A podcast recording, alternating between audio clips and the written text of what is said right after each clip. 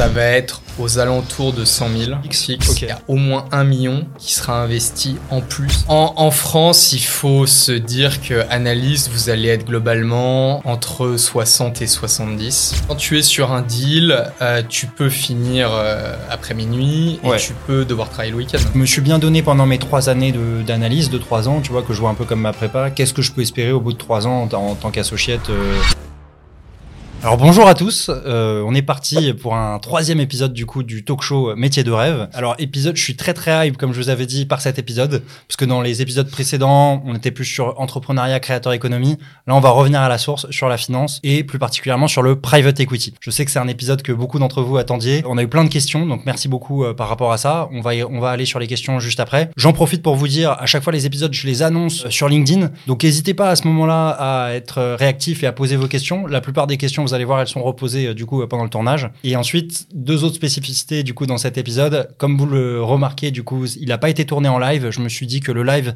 finalement, c'était assez complexe, beaucoup de contraintes pour avoir l'invité en même temps et tout ça pour le tournage. À côté de ça, je me dis, vous, vous avez vos vies à côté, c'était compliqué pour vous d'être présent euh, forcément sur le live. Donc, je- j'espère qu'on va pas perdre en authenticité. Ça m'intéressera énormément d'avoir votre feedback par rapport à ça. Mais voilà, j'ai décidé de, de plus forcément faire les contenus en live. Et ensuite, dernière chose, euh, nouveauté, comme vous le voyez, les studios, le studio habituel de Goju était pas dispo aujourd'hui. Donc, vous voyez peut-être que certains reconnaissent le studio. On est euh, dans le studio de Dimi, de Major Prépa, qui a été refait un peu à notre sauce et on le remercie euh, beaucoup pour ça. JC, comment tu vas? Écoute, ça va très bien, Joka. Merci de me recevoir dans ce superbe studio. Ouais, bah c'est écoute, c'est un plaisir. Euh, Est-ce que tu veux te, te présenter en, en deux mots? Ah bah avec plaisir. Donc moi je m'appelle Jean Clément, j'ai 30 ans.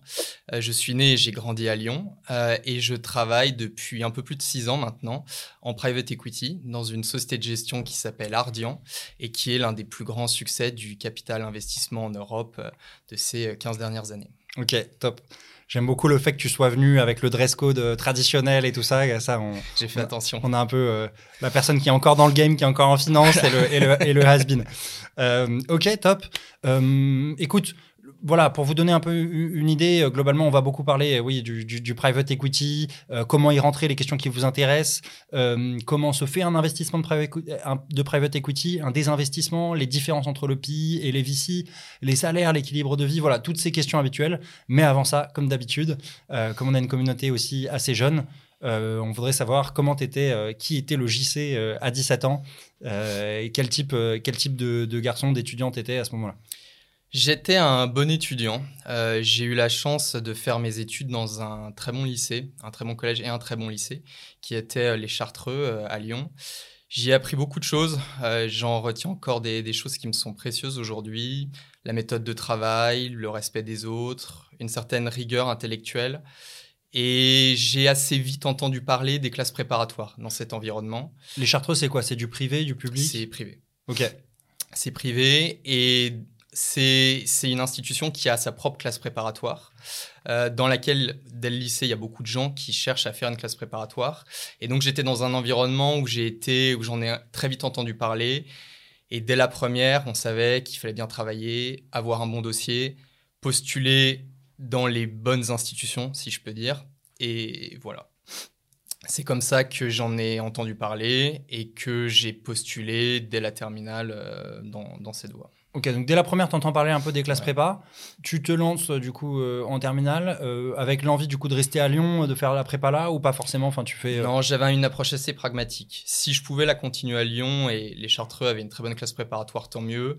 S'il fallait que je déménage à Paris ou à Lille, puisque c'était dans ces deux autres villes où j'avais postulé en classe préparatoire, j'y serais allé.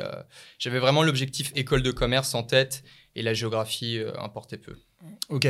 Et à ce moment-là, euh, par rapport à ton lycée, ton milieu, c'est pas, euh, c'est pas, enfin, c'est standard quoi d'aller en prépa. t'es pas le seul à le faire et à y aller quoi.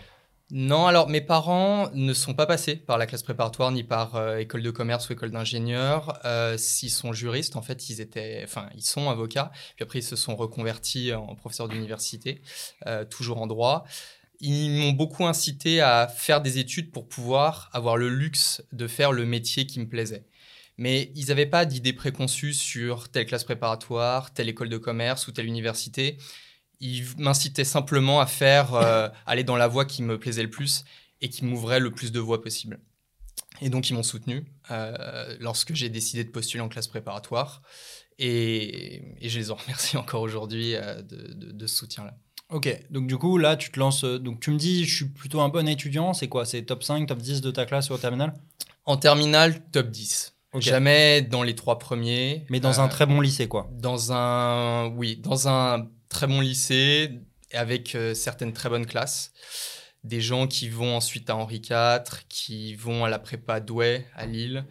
Euh, donc oui, des, un niveau assez élevé. Il y en a qui vont à Ginette, à Stan, dans ce, genre de prépa aussi. Exactement. Donc vous accédez au top prépa, enfin c'est ok. Oui, c'est un très bon lycée euh, non parisien en fait. C'est vraiment flagué comme ça.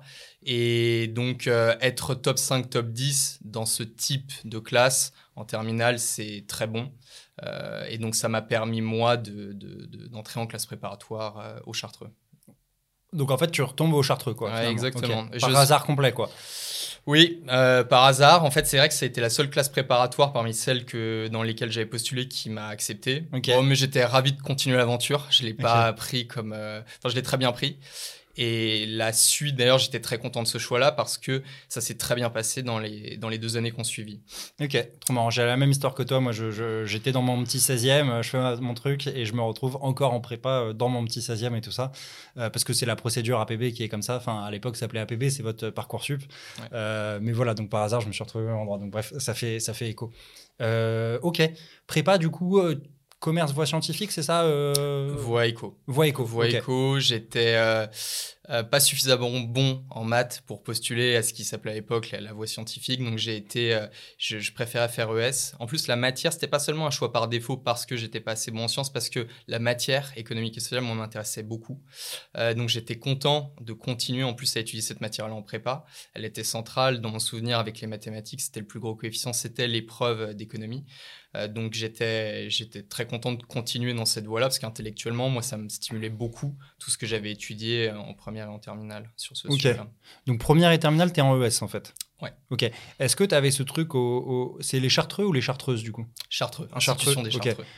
Est-ce que tu as ce truc au Chartreux où euh, les meilleurs allaient en S et ceux d'après allaient en ES ou, pas du tout? Il n'y avait pas cette, euh, cette mentalité-là moi, il y avait ça à fond dans mon, dans mon, dans mon lycée, mais je ne sais pas du tout si c'est un truc propre à mon lycée ou, pas. quoi. Non, ce serait dur de dire que ça fonctionnait ainsi parce qu'il y a des très bons élèves qui sont e allés en S et aussi des très bons qui étaient en ES et qui ont fini Henri IV, Louis le Grand, classe préparatoire. Donc, il y a des très bons, je suis d'accord avec toi, à chaque fois, il y a des très bons des deux côtés mais euh, c'est plus sur le ventre mou, tu vois, ou parfois, enfin, nous dans notre lycée, voilà, c'était dans le ventre mou, on te disait, ah, tu peux aller en ES, mais en S, ça va être compliqué. Vous, c'était pas le cas, quoi. Avais des. J'en ai pas ce souvenir. Ok, pas du tout. Ok, ok. c'est intéressant de, de, de, voir, tu vois, cette mentalité euh, là. Est-ce qu'elle est, est-ce qu'elle est présente dans tous les lycées ou pas du tout, euh, forcément. Ok, donc tu arrives en prépa ECE e, au Chartreux.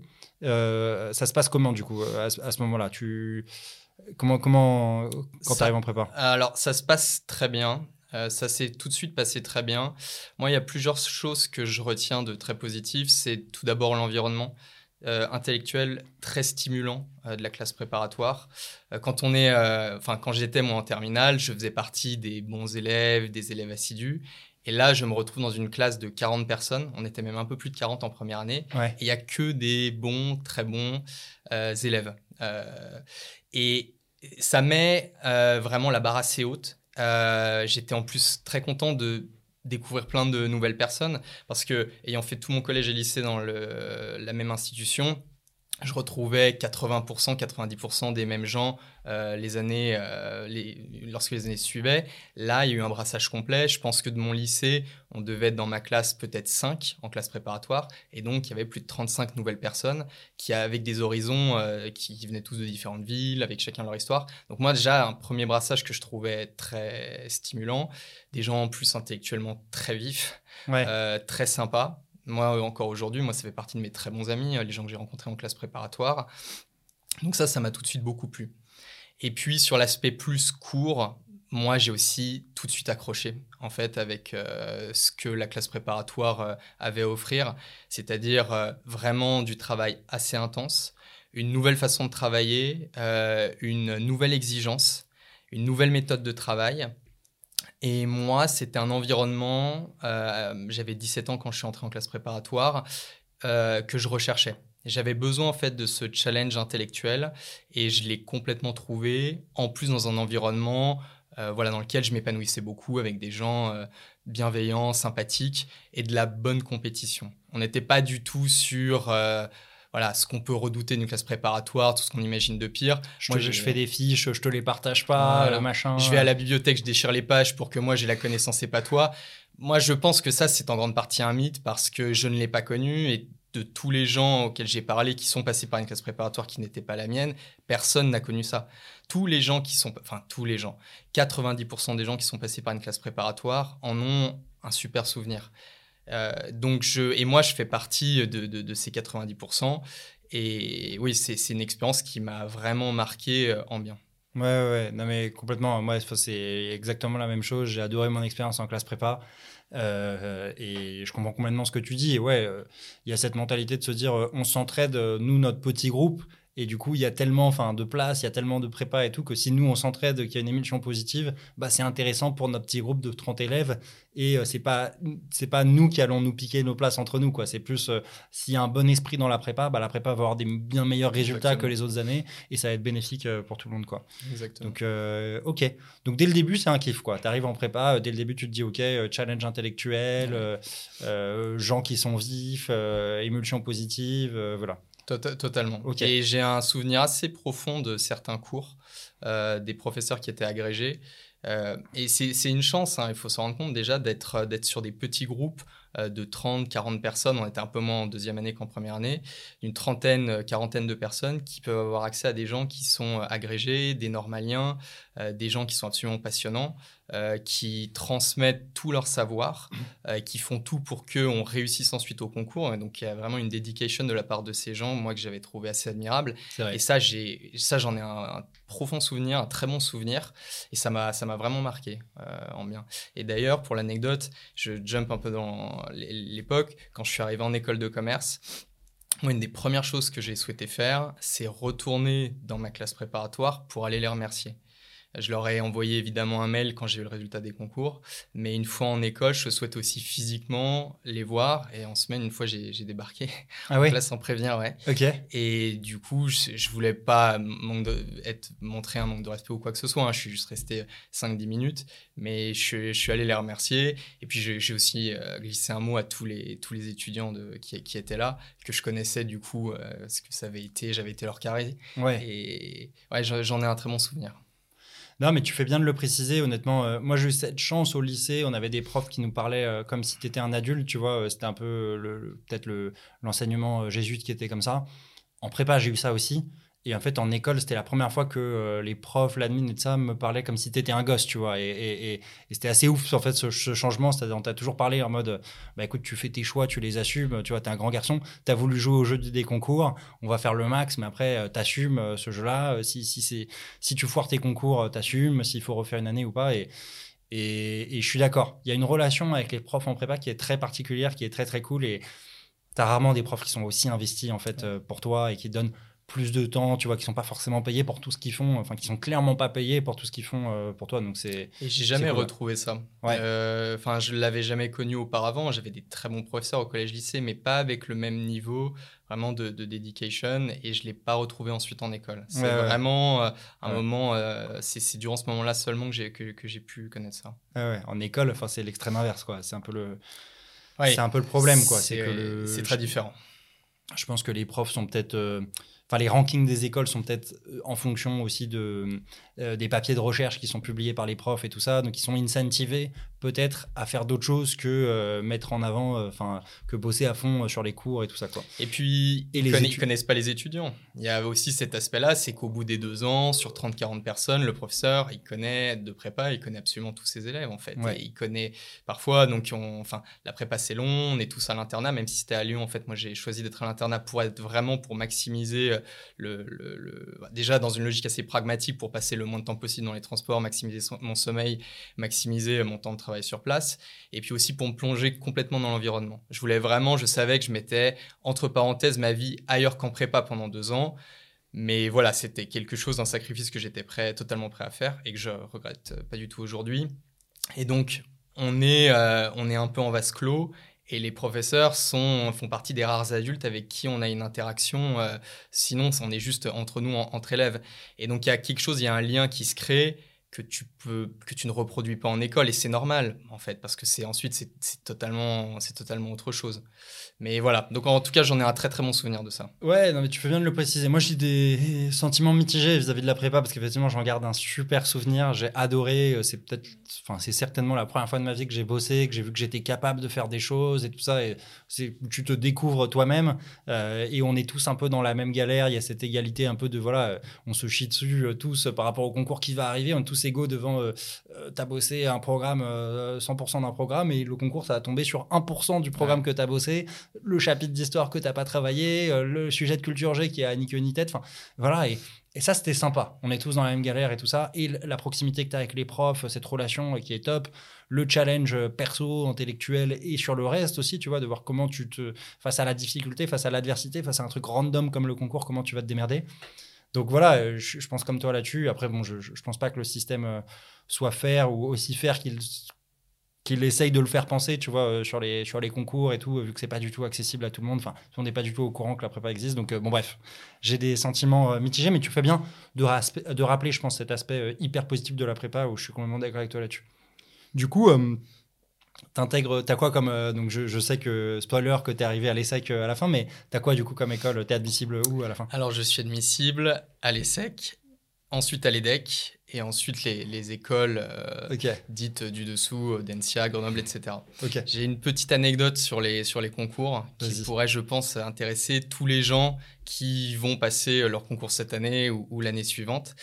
C'est que donc je passe mes concours à Lyon. À la fin de la prépa, j'étais quand même physiquement, psychologiquement rincé. C'est que j'ai beaucoup apprécié, mais il était temps que ça se termine. Moi, pour moi, le cauchemar ultime, c'était QB, par exemple, parce que vraiment, je sentais que j'arrivais en bout de course, j'avais plus d'énergie. Et les concours arrivent. Ouais. Et pour les- il se passe plutôt bien. Et arrive cette maudite épreuve de l'ESCP euh, Europe, qui était vraiment, moi, l'école que je visais. En fait, HEC et SEC, évidemment, j'en rêvais, mais je m'auto-censurais quand même en me disant l'épreuve de mathématiques risque d'être euh, un peu trop compliquée pour moi. Mais HEC et ESCP, c'est la même épreuve de maths, non? Ils ont changé ça? Alors, dans mon souvenir, en ECE, HEC, il y avait Ah, plusieurs épreuves de maths et HEC en avait une qui lui était spécifique. D'accord. Euh, et le SCP, pour moi, c'était vraiment l'école euh, la plus atteignable, un peu l'école. euh, je me projetais vraiment beaucoup en plus dans Paris. donc voilà, c'était moi, j'avais vraiment, j'étais dans ce dispositif. je vais aller à l'ESCP, en tout cas, je veux y aller. Arrive l'épreuve d'économie. Et c'est sur les taux de change. Je me souviens plus exactement de l'intitulé, mais je, je pense maîtriser de A à Z l'épreuve. Je sors de la salle et je- peut-être la fatigue, un manque de modestie, en tout cas de lucidité, pour sûr. Et je suis convaincu d'avoir entre 18 et 20. Ok. Euh, pour l'anecdote, je, je suis donc je passais euh, dans, dans une salle où il y avait un certain nombre de gens aussi de ma prépa. Euh, je, je, je croise quelqu'un de ma prépa à la sortie de l'épreuve, qui lui ira le SCP pour l'anecdote et moi pas. Et je lui dis si tu veux le corriger de l'épreuve, bah, demande-moi ce que j'ai fait. Ok. Gros excès de confiance. Voilà, très gros excès de Mais confiance. après l'épreuve, donc a priori, il n'a pas d'impact cet excès de confiance, quoi. Alors, justement, si. Parce que arrive ensuite l'épreuve de maths de l'ESSEC. Dans ma tête, quand j'arrive, euh, je, suis, je suis- encore une fois, je suis quand même assez fatigué, j'en ai marre. Bon, comme tout le monde, hein, c'est pas une excuse, mais c'est c'est c'est mon, c'est comme ça que c'est c'est l'état dans lequel je suis. Et je me crois quasi admissible à l'ESCP. Et c'est là en fait où ça me joue des tours, c'est que je suis dans la salle, l'épreuve de maths commence aussi mal que ce que je pouvais craindre. Euh, j'arrive pas à la. Au bout de la deuxième question, je bloque. Et je me souviens des épreuves de mathématiques. On vous pose une première question, vous trouvez un résultat. Avec ce résultat, vous pouvez faire la deuxième, avec la etc. Donc, si vous ne trouvez pas le résultat, vous l'avez quand même dans l'énoncé. Mais il y avait quelque chose de très frustrant à même pas réussir à commencer, parce que là, j'étais bloqué à la ligne de départ.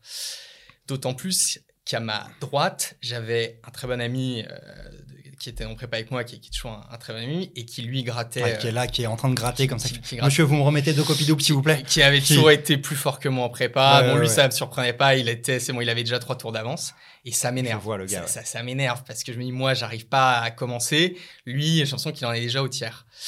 Et la pensée, cette pensée me traverse l'esprit de euh, bah, je peux sortir de la salle après tout, parce que de toute façon, les secs, j'ai jamais visé. Et, euh, et, je suis admissible à l'ESCP. C'est aussi ça le craquage total. Le, non, mais craquage total, c'est pour ça que ça a vraiment eu un impact sur la suite des épreuves. Euh, et jamais, je, jamais je suis sorti d'épreuve au bout d'une heure en me disant non, mais bon, laisse tomber. Je me suis toujours, j'ai toujours été dans une mentalité non, mais j'ai pas fait le déplacement pour rien. J'ai payé quand même pour, enfin, mes parents ont payé pour que je puisse faire ces concours-là vas-y, quand même, reste assis sur ta chaise, euh, même si c'est pénible, même si c'est humiliant, euh, essaye. Et en me replongeant, j'ai arraché péniblement quelque chose comme 10 sur 20. Ok. Et grâce à ce 10, j'ai été admissible à l'ESSEC. Ok. Et t'étais pas du tout admissible à l'ESCP Et j'étais pas admissible à l'ESCP à cause de l'épreuve d'économie, où j'ai eu 8. Donc euh, clairement, ma copie ne pouvait faire foi de corriger. J'étais très très loin de ce qui était attendu. Et si j'étais sorti de la salle lorsque la pensée m'a traversé l'esprit pour l'épreuve de maths de l'ESSEC, euh, j'aurais eu peut-être 2 sur 20. Là, j'avais pas non plus l'ESSEC. Ouais, ouais. C'était absurde, quoi. Tu gagnes 3 heures d'épreuve à sortir un peu plus tôt. Tu as bossé pendant 2 ans. Mais c'est marrant, ça montre un peu aux gens aussi. Parce que là, tout le monde se dit, j'imagine, tu racontes ces histoires, tout le monde se dit, mais c'est un ouf, bien sûr qu'il faut rester jusqu'au bout. Mais de retranscrire exactement hein. quel est le contexte, quelle est la perte de lucidité que tu as à ce moment-là de, stress énorme, tu vois, genre c'est pas comme si tu étais en haut de l'Himalaya et que tu plus d'oxygène et que tu devenais fou, mais c'est un peu un délire comme ça quoi, ouais. en panique, tu stresses euh, et tu prends pas des décisions qui sont forcément rationnelles à ce moment-là. Et ça fait écho à ce que nous avaient toujours répété les professeurs en prépa et qui est un âge qui est complètement vrai en tout cas de mon expérience, on n'est jamais lucide sur le rendu de son épreuve, que ce soit en bien ou en mal. Et accrocher dans la douleur indice, ça peut changer, ça peut être un tournant dans votre vie. Moi, ça a été un tournant. Hein. Si j'avais pas les secs, l'EDEC est une super école, mais tout, tout changeait. En fait, je ne serais probablement pas là aujourd'hui dans ce studio. Donc, il faut tenter crânement sachant jusqu'au bout. Euh, ça peut changer beaucoup de choses, les quelques points que vous allez gratter. Et quand vous pensez avoir vraiment réussi une épreuve, ne partez pas du principe que c'est bon, vous êtes admissible ou quasi admissible dans cette école. Euh, surtout sur une épreuve comme des dissertations où il y a forcément un aléa et vous avez peut-être fait hors sujet et vous en êtes même pas rendu compte. Ouais, Ça me rappelle, nous aussi, on avait notre prof de maths, euh, Monsieur Jeannot, tu vois, genre le, le, directeur de la prépa depuis des années qui était prof de maths et il nous disait toujours ce truc-là, il disait 4 euh, heures, c'est long ça peut être euh, très long, tu vois. Genre, il peut, et effectivement, il disait genre, en fait, en 4 heures, il peut se passer des trucs, tu vois. Tu peux devenir fou, il y a ton voisin qui se mouche avec son brouillon, et ça, ça devient genre l'agonie totale. Tu te dis, mais j'arrive à trouver aucune question. Et en fait, il faut te remettre dans le contexte que si c'est dur pour toi, bah, c'est dur pour tout le monde. Et si ça se trouve, en fait, les gars ont pété un cap sur cette épreuve, elle est hyper dure, tu vois. Moi, par exemple, HEC, j'ai eu 20 en maths avec ou 19, 19 ou 20, avec 18 questions, ça je m'en souviens, 18 questions sur, ou 19 questions sur 50, tu vois. En fait, c'était un point par question. Euh, c'était un truc comme ça. Et en fait, au début, tu vois, tu fais 19 questions sur 50, tu te dis, mais la partie 3, la partie 5, je n'y ai pas touché. La partie 4, j'ai volé une question à la fin où ils te disent, euh, sachant que tu as fait ça. Et en fait, Ouais, faut vraiment être dans cet esprit de tryhard de OK, j'ai 4 heures, quelles questions je peux aller gratter en bout de ligne et tout ça. Et ouais, faut pas. C'est un concours. Ouais. Et en fait, on est trop dans le mindset examen de se dire c'est ça, si j'ai répondu à 19 questions sur 50, alors j'ai forcément moins de 10. Ouais. Mais non. Si vous êtes le seul dans la salle à avoir répondu à 19 questions, en fait, vous allez avoir 20. C'est ça, c'est que du relatif en fait. Il y a pas tout le monde le sait, mais à chaud, en sortant de l'épreuve, tu n'arrives pas à faire la part des choses et ça, tu l'oublies complètement. Ok. Et tu vois que le 19 sur 50. Ok. Juste pour te chauffer euh, sur les secs, je suis obligé. Nous, les secs, à l'époque, on disait un peu, euh, c'est l'école du hold-up. Parce que j'étais obligé de la faire. Moi, il y avait le, dernier euh, de mon concours blanc, le dernier concours blanc de deuxième année, Alban, si tu nous écoutes, qui, voilà, il est dernier au concours blanc, boum, il a tapé les secs. Il y a plein de gars aussi, pareil, tu vois, qui étaient un peu derrière dans le classement et tout, qui ont tapé les secs. Est-ce que c'est vrai? Est-ce qu'il y a un vrai mythe là-dessus? Est-ce que les secs, ils cherchent vraiment des profils, euh, je pense, ouais, différents Non, il y, a un, vrai truc. Euh, on dit souvent à les secs, tu as l'entretien de personnalité où il y a un énorme coef et les mecs, ils te mettent pile euh, un 2 ou un 18 pour soit te, pousser à fond, soit pour, pour, t'éliminer, ou un, un, 2,3, la note qui t'élimine pile, ou un 17,4 qui, te qui te fait rentrer pile. C'est une légende, ça, ou, ou pas? Moi, des chiffres que j'avais pu voir à l'époque, en tout cas, je crois me souvenir de ces chiffres-là c'est quand même en partie un mythe. Parce que dans mon souvenir, oui, l'ESSEC va avoir ses épreuves assez atypiques comme les tests psychotechniques et un entretien de personnalité particulièrement long. En tout cas, à l'époque, en 2013, c'est comme ça que ça fonctionne. Je ne sais pas si c'est toujours le cas aujourd'hui. Mais quand on regarde les gens qui sont admissibles en fait à l'ESSEC, euh, il doit y avoir 700 plus personnes. Et en fait, c'est les mêmes gens qui sont admissibles à HEC. Et donc, c'est les mêmes. C'est simplement que ceux qui ont le mieux performé prendront HEC, ils sont devant le classement, et les autres auront les secs. Mais en termes de profil, pour moi, c'est juste des gens à l'essai qui sont fait dépasser par des gens qui ont préféré HEC et qui ont été meilleurs des gens que des gens qui ont eu le SCP. J'ai pas. Il y en a pas beaucoup des gars comme toi qui avaient ni pas le SCP et ça. T'étais un, un, ovni quoi. Mais moi, quand j'ai dit que j'avais pas le M Lyon, euh, les, gens étaient assez surpris hmm. parce que je me souviens de, de gens qui disaient, bah moi le M Lyon, enfin, c'est bien parce que c'est un bon entraînement pour les entretiens, l'oral, avant les ou autres. Et moi, je leur disais, bah moi j'ai j'ai pas ça quoi. C'est les secs ou, les decks. Et donc j'ai d'ailleurs j'ai été que dans ces deux écoles là. Euh, je l'ai d'ailleurs un peu mal pris pour un Lyonnais euh, de naissance et qui a grandi là-bas et qui aime beaucoup cette ville. Je ne sais pas à quoi ressemble euh, du coup le campus de l'EM Lyon. Faut que tu regardes mon vlog. oui, voilà. C'est une façon de me rattraper. Euh, ok. Donc, tu arrives à l'ESSEC, ça se passe comment euh, La vie en école et tout, euh, par rapport à la prépa, tu kiffes, tu kiffes pas? Tu te mets dans quels assos ça, se passe bien. moi, ça m'a fait. Déjà, ça me permettait. Bon, c'est mon. Je soufflais, j'avais un petit peu ce, ce, côté psychologique, c'est mon c'est derrière. non pas, je suis arrivé, j'étais pas du tout dans ce mindset-là, mais de me dire, je peux souffler. Déjà, je peux souffler, surtout en première année. Donc, moi, c'est bon, je pouvais reprendre avec le sport je me souviens de, détails tout bêtes, mais je pouvais enfin lire des livres qui n'étaient pas ceux du programme. Enfin, des, choses toutes bêtes, mais il y avait quand même ce, côté, euh, c'est bon, ma vie maintenant est à nouveau entre mes mains. Ok. Euh, et puis j'ai beaucoup, euh, moi non, j'ai quand même beaucoup apprécié la vie de campus, surtout en première année, parce qu'on est tous sur le campus. je me souviens à l'ESSEC, un bar dans l'école.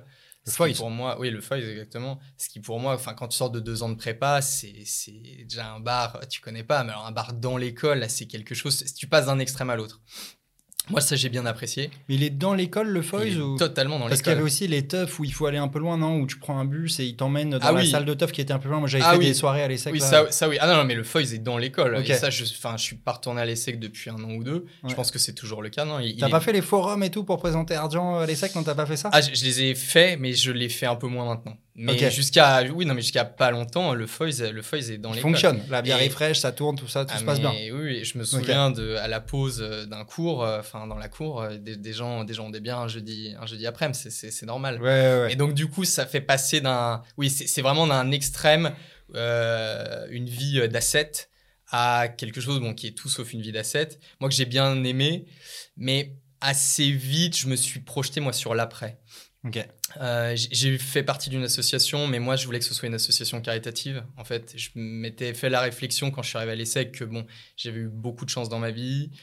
Euh, tu le mesurais déjà à ce moment-là, ce truc-là Ouais, je le mesurais énormément parce que, ne serait-ce que au contact de gens en fait euh, à l'ESSEC qui étaient boursiers et qui me disaient, bah moi si j'avais pas eu de bourse, je pouvais pas faire de prépa parce que en fait faire une prépa, t'as pas le temps de travailler à côté et donc si tes parents sont pas là pour te financer, c'était le cas de la personne qui m'avait raconté ça bah, tu peux pas faire de prépa rien que ça. Il y a une première en fait exclusion. Euh.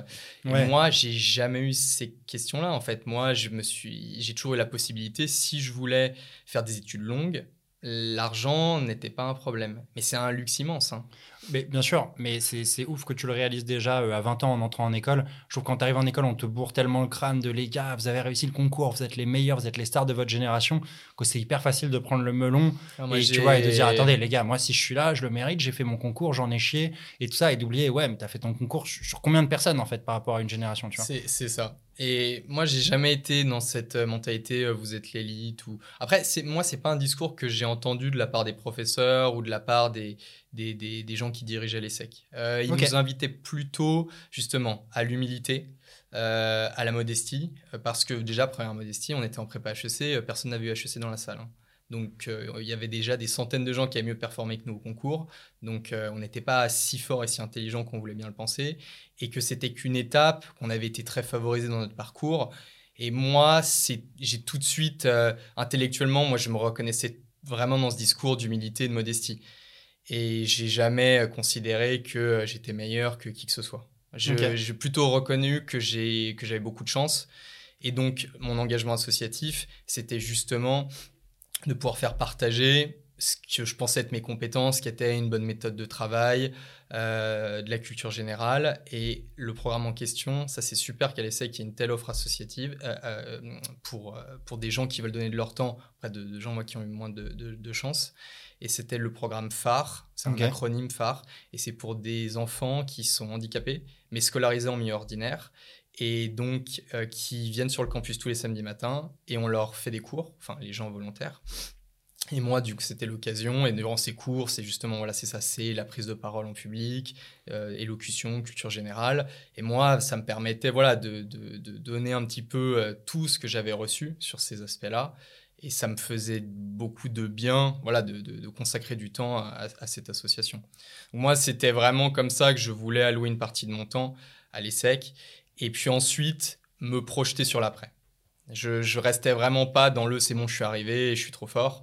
Et je me regarde dans le miroir, c'était non, non, euh, c'est juste une étape et on pense déjà euh, à l'après. Ok, donc concrètement, donc à l'ESSEC, ouais, euh, tu as une bonne dose d'humilité, tu t'investis dans cette association caritative, tu me disais je me remets au sport, tu fais quoi comme sport? Alors à l'époque, j'ai découvert la boxe anglaise. Ok. Ah, ça, c'est aussi, c'était super qu'à l'essai qui propose ça. Il y avait du coup un cours de boxe anglaise et j'ai tout de suite accroché. Euh, l'intensité. Euh, en plus, c'est un des sports les plus cardio qui existent, je pense, au monde. Euh, si ce n'est le plus cardio. Euh, en tout cas, les sports de combat le sont, le sont beaucoup. Et donc, il fallait une condition physique. Euh, voilà, il fallait pas la condition physique de quelqu'un qui sort de prépa pour performer. Donc, ça me mettait aussi un challenge sur cet aspect-là. Ça me forçait à maintenir quand même un certain équilibre de vie et pas sombrer dans le dark side. voilà, qu'on peut connaître en école sur le un peu trop d'alcool et pas assez de sommeil. Donc, moi, j'ai beaucoup, ça, j'ai beaucoup apprécié. Tu t'entraînes combien de fois par semaine à ce moment-là? Euh, deux ou trois fois. Ok. Deux pour savoir si tu me démontes, si on fait un sparring euh, là tout de suite. Ah bah, c'est alors c'est un petit peu d'air, mais je m'y suis remis récemment. Donc dans six mois, on pourra. T'as combien d'années de boxe anglaise? Ah, j'ai été coupé parce que j'ai eu quelques pépins physiques. Euh, en fait, après, j'ai voulu, des années après, faire de la boxe thaïlandaise et je me suis fait les croisés. Ça a été des croisés un peu violents parce que mes ménisques sont partis aussi. Mais bon, le temps de. J'ai pas fait le coup des ligaments croisés, mais ça a quand même vraiment mis un petit, un petit coup d'arrêt. Et je m'y suis remis récemment. Euh, donc en cumulé en année, je pense que je dois avoir 3-4 euh, ans entre ma première année d'école et, aujourd'hui. Et si tu devais définir ton style de boxe, t'es quoi? T'es plus un, un Deontay Wilder, un, un, Joshua, un Fury? Non, non, je fais, pas du Deontay Wilder. Je suis pas assez, euh, je suis pas assez violent pour ça. je cherche, moi, non, plutôt si j'ai un rôle modèle en boxant, ce serait plutôt Mayweather. Okay. Pour moi, plus grand boxeur de tous les temps. Et c'est plutôt, voilà. C'est ne pas être. avec la garde comme ça, là, la garde basse, là Alors, euh... j'ai pas, cette garde-là, mais par contre, euh, oui, j'ai. Euh, euh, si, je peux réussir à placer une esquive comme il en place, comme il sait les placer, pour moi, c'est le plus c'est un des plus beaux mouvements que tu puisses faire. Fury, il est chaud en esquive hein, aussi. Hein. Parfois, Fury, il, fait, des dingueries. Hein. Il est extrêmement agile pour un poids lourd. C'est pour ça qu'il a tant dominé Wilder. Sur, Alors, pas sur le premier combat, mais sur les deux autres. moi, j'aime beaucoup Fury. Je kiffe, je kiffe beaucoup le, perso aussi. Enfin, bref, son histoire, elle est dingo. Ok, ok, ok. Donc, euh, ouais, boxe anglaise, euh, l'assaut caritative, d'autres trucs du coup euh, à ce moment-là Je suis consommateur de ce qui est organisé, pas organisateur. Pas de, pas de BDS, pas de BDE, pas, pas, pas ces choses. Très content de participer à tout ce qu'ils font, qui est, qui est, génial.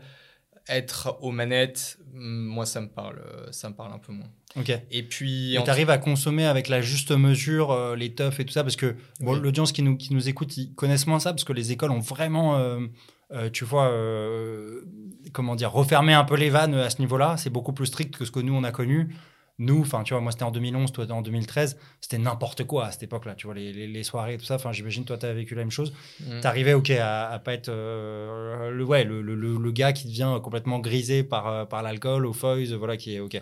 Non, moi, j'ai toujours, mais. Tu sombres pas, quoi. Mais parce que, encore une fois, moi, je me projetais déjà dans l'après. Et je, mon avenir n'était pas, euh, n'était pas l'alcoolisme, en fait. Mon avenir, moi, c'était, ça a assez vite été, j'aimerais quand même travailler en finance j'ai une super école, mieux que ce que je pouvais espérer en prépa. Euh, il faut vraiment que euh, je maximise du coup l'opportunité euh, qui, qui, est là sous mes yeux. J'étais beaucoup plus dans ce mindset-là, sans être shark, parce que j'étais quand même assez détente et bon, voilà, les sexes c'était mieux que tout ce que je pouvais espérer en prépa. Donc, je, me disais, je maximise. Si je peux avoir quelque chose de super en sortie d'école, tant mieux. Sinon, sinon c'est pas grave. Mais je voulais tenter crânement ma chance et surtout pas avoir le regret de justement d'avoir sombré dans la facilité et de pas avoir essayé, euh, voilà, de, me donner à fond pour cet objectif. Ok. Même ouais, dès la première année, tu étais dans ce mindset-là, quoi, parce que en fin parfois on se laisse kiffer la première année. En fin de première année. Ok. C'est arrivé en fin de première année. Je pense que le temps que voilà, euh, je, je, profite bien, mais après avoir profité, bon après euh, 4 mois, 5 mois, 6 mois à faire la teuf, à pas faire grand chose. Moi, intellectuellement aussi, c'est ça. Hein, c'est le, aussi le, le, parfois le, ce que peuvent ressentir certains étudiants d'école de commerce, c'est qu'en prépa, on est tellement stimulé intellectuellement on le fait qu'au bout de six mois, il se passe pas grand-chose. Il peut y avoir une forme de bad qui arrive. Moi, j'ai pas badé, mais par contre, j'avais faim de nouveau et il me fallait un nouveau challenge intellectuel. Assez vite, ouais. Ok, je comprends. J'ai ressenti exactement le même truc euh, très rapidement. Euh, ok, comment tu commences à t'intéresser à la finance du coup? Ça vient quand? Moi, c'est. Là, pour le coup, je m'en souviens assez bien. C'est un cours de corporate finance en première année, enfin, qui est le cours de corporate finance d'intro.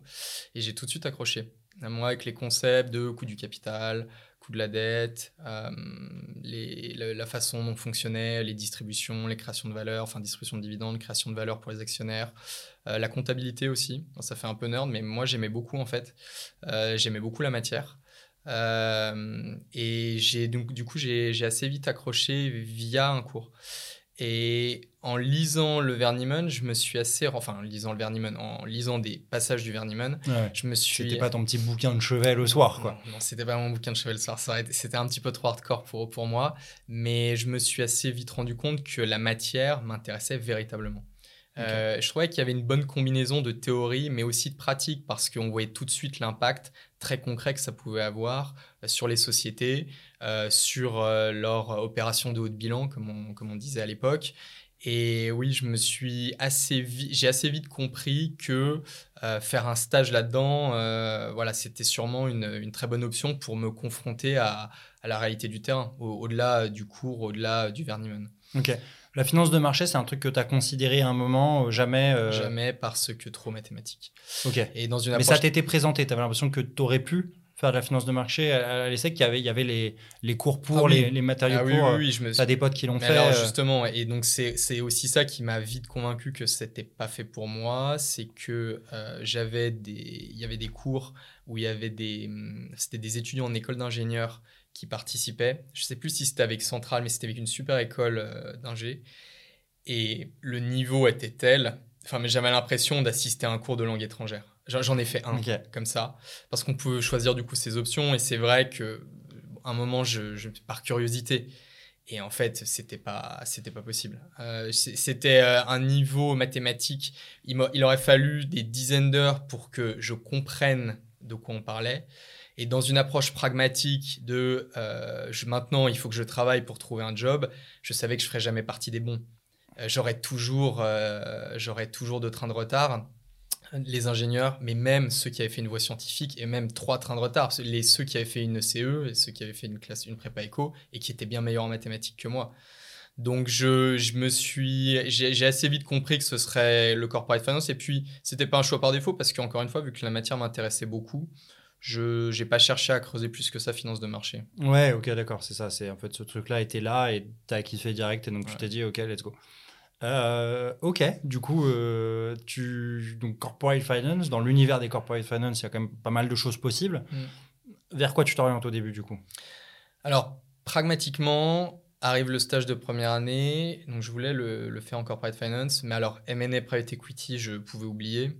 Stage de première année, juste c'est le petit stage de 2-3 mois entre la première et la deuxième ou c'est différent à l'ESSEC À l'époque, je ne sais pas si c'est toujours aujourd'hui, il était de 6 mois. ce qui était atypique. Et effectivement, tous mes potes qui étaient ESC, PHC, etc., ils cherchaient tous des stages de trois mois. Ouais. Ce qui facilite d'ailleurs pas forcément euh, leur recherche de stage. Moi, très je, dur. je sais que j'ai réussi à accrocher en première année le stage que j'ai eu parce que justement, je vendais six mois de disponibilité. J'aurais vendu trois mois juste pendant l'été, ils m'auraient pas pris. Ouais, ouais, ouais. il est très dur à trouver ce stage de, de trois mois. Euh, et, et d'ailleurs, euh, il est pas très. ce point de vue-là, moi, ce qui me gêne un petit peu, c'est qu'il favorise beaucoup ceux qui ont des parents qui connaissent des gens. Donc tant mieux pour eux, mais pour des gens qui n'ont pas le réseau, en fait, de par leur euh, cercle familiaux, trouver trois mois de stage l'été quand on est en école en première année qu'on ne sait pas faire grand-chose, ça peut vite devenir particulièrement difficile. Nous, au moins, avec les six mois, voilà, on vendait de la disponibilité, on vendait aux entreprises que si elles nous formaient durant les deux mois d'été, bah, il y aurait un ROI pour elles de septembre à décembre, on pourrait euh, leur être utile. Et donc, ça m'a, je pense que ça a beaucoup aidé à ce que je trouve mon stage parce que moi, j'y suis allé sans aucun piston. C'est aussi pour ça que je savais que M&A et Private Equity, c'était même pas la peine d'essayer parce que j'avais juste mon CV euh, et ma bonne volonté pour moi. Ouais. Euh, j'avais personne pour m'ouvrir des portes. Et donc, euh, parce que mes, mes, parents me soutenaient encore une fois beaucoup, mais ils sont juristes et ils sont pas du tout dans ce monde-là. Et j'avais personne dans ma famille au sens élargi qui l'était non plus. Donc il fallait que je trouve par moi-même message, ce qui semble quelque chose d'évident. Mais voilà, donc d'où le fait que M&A et Private Equity, c'était pas envisageable en, pays, comme on disait. Ok, hyper intéressant. Donc du coup, tu te, tu te tournes vers quoi pour, euh, pour ton premier stage C'était un stage dans une, un petit cabinet de conseil aux entreprises qui les conseillait sur deux thématiques. C'était toute leur problématique de trésorerie, optimisation de la trésorerie et renégociation de lignes bancaires. Donc ils étaient cotés en fait des grands corporates, c'était beaucoup de SBF 120 et ils les accompagnaient dans leur démarche auprès de leur pool de banque pour obtenir des meilleures conditions. En fait, c'était baisser le coût de la dette et optimiser les coûts, optimiser la gestion de la trésorerie. Donc c'était vraiment sur ces deux thématiques totalement corporate finance.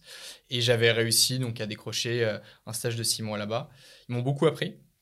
Ça a été euh, ma Ça s'appelait comment du coup? Alors, à l'époque, ça s'appelait B-Finance et ça s'appelle Redbridge DTA dorénavant. B-Finance existe toujours, mais ils, ils, ont séparé les entités. Euh, et moi, ça a été ma première confrontation avec Excel, PowerPoint, Word, et puis l'environnement professionnel. Euh, c'était là, on, sort complètement du monde de l'école, où justement, on peut entendre chez certains la petite musique, euh, je suis trop fort, c'est bon, c'est fait, je suis arrivé. Là, on arrive, on est personne, on sait rien faire, on est le plus nul dans la pièce. Et ça m'a fait du bien. Euh, j'étais, j'étais content voilà, de retrouver cet environnement de challenge qui me sortait de la bulle et qui me confrontait à la réalité du terrain. Voilà, c'est si je prétends être bon, bah vas-y, euh, sois bon. ouais, ouais, ok. Et... Euh, je rebondis juste sur ce que tu disais avant, parce que je me rends compte, j'ai peut-être mal compris ce que tu disais, mais euh, tu disais, voilà, sans réseau, c'est très dur de trouver un premier stage prestigieux, M&A, private equity sur un stage de 2-3 mois ou sur un stage de 6 mois? Tu vois, parce que sur, le stage de 2-3 mois, je suis complètement d'accord avec toi. Tu vois, moi, typiquement, euh, c'était la seule fois de ma vie où je me suis fait pistonner. C'était sur ce stage de 2-3 mois. Je suis passé par euh, euh, quelqu'un qui avait bossé avec ma madré sur un, sur un sujet. C'est comme ça que j'ai trouvé un stage de 3 mois, justement, dans, dans, un fonds de private equity, un petit fonds qui s'appelle Impact Partenaire et qui, veut, qui, qui investit aussi dans des, dans des projets, enfin, qui n'a pas juste des contraintes de TRI, mais qui investit dans des projets sociaux. Sur les, sur les stages de six mois, euh, pour le coup, euh, ouais, enfin moi je me suis jamais fait pistonner. Je sais qu'il y en a qui se sont fait euh, pistonner là-dessus, mais tu penses que le premier stage de six mois en MNA, impossible quoi. En venant de l'ESSEC, c'était pas possible. Pour moi, c'est très compliqué. C'est très compliqué, ne serait-ce que parce que en relatif, on va être mis en concurrence avec des gens qui auront plus d'expérience professionnelle à revendre, et cette expérience professionnelle, elle est forcément valorisée par le recruteur.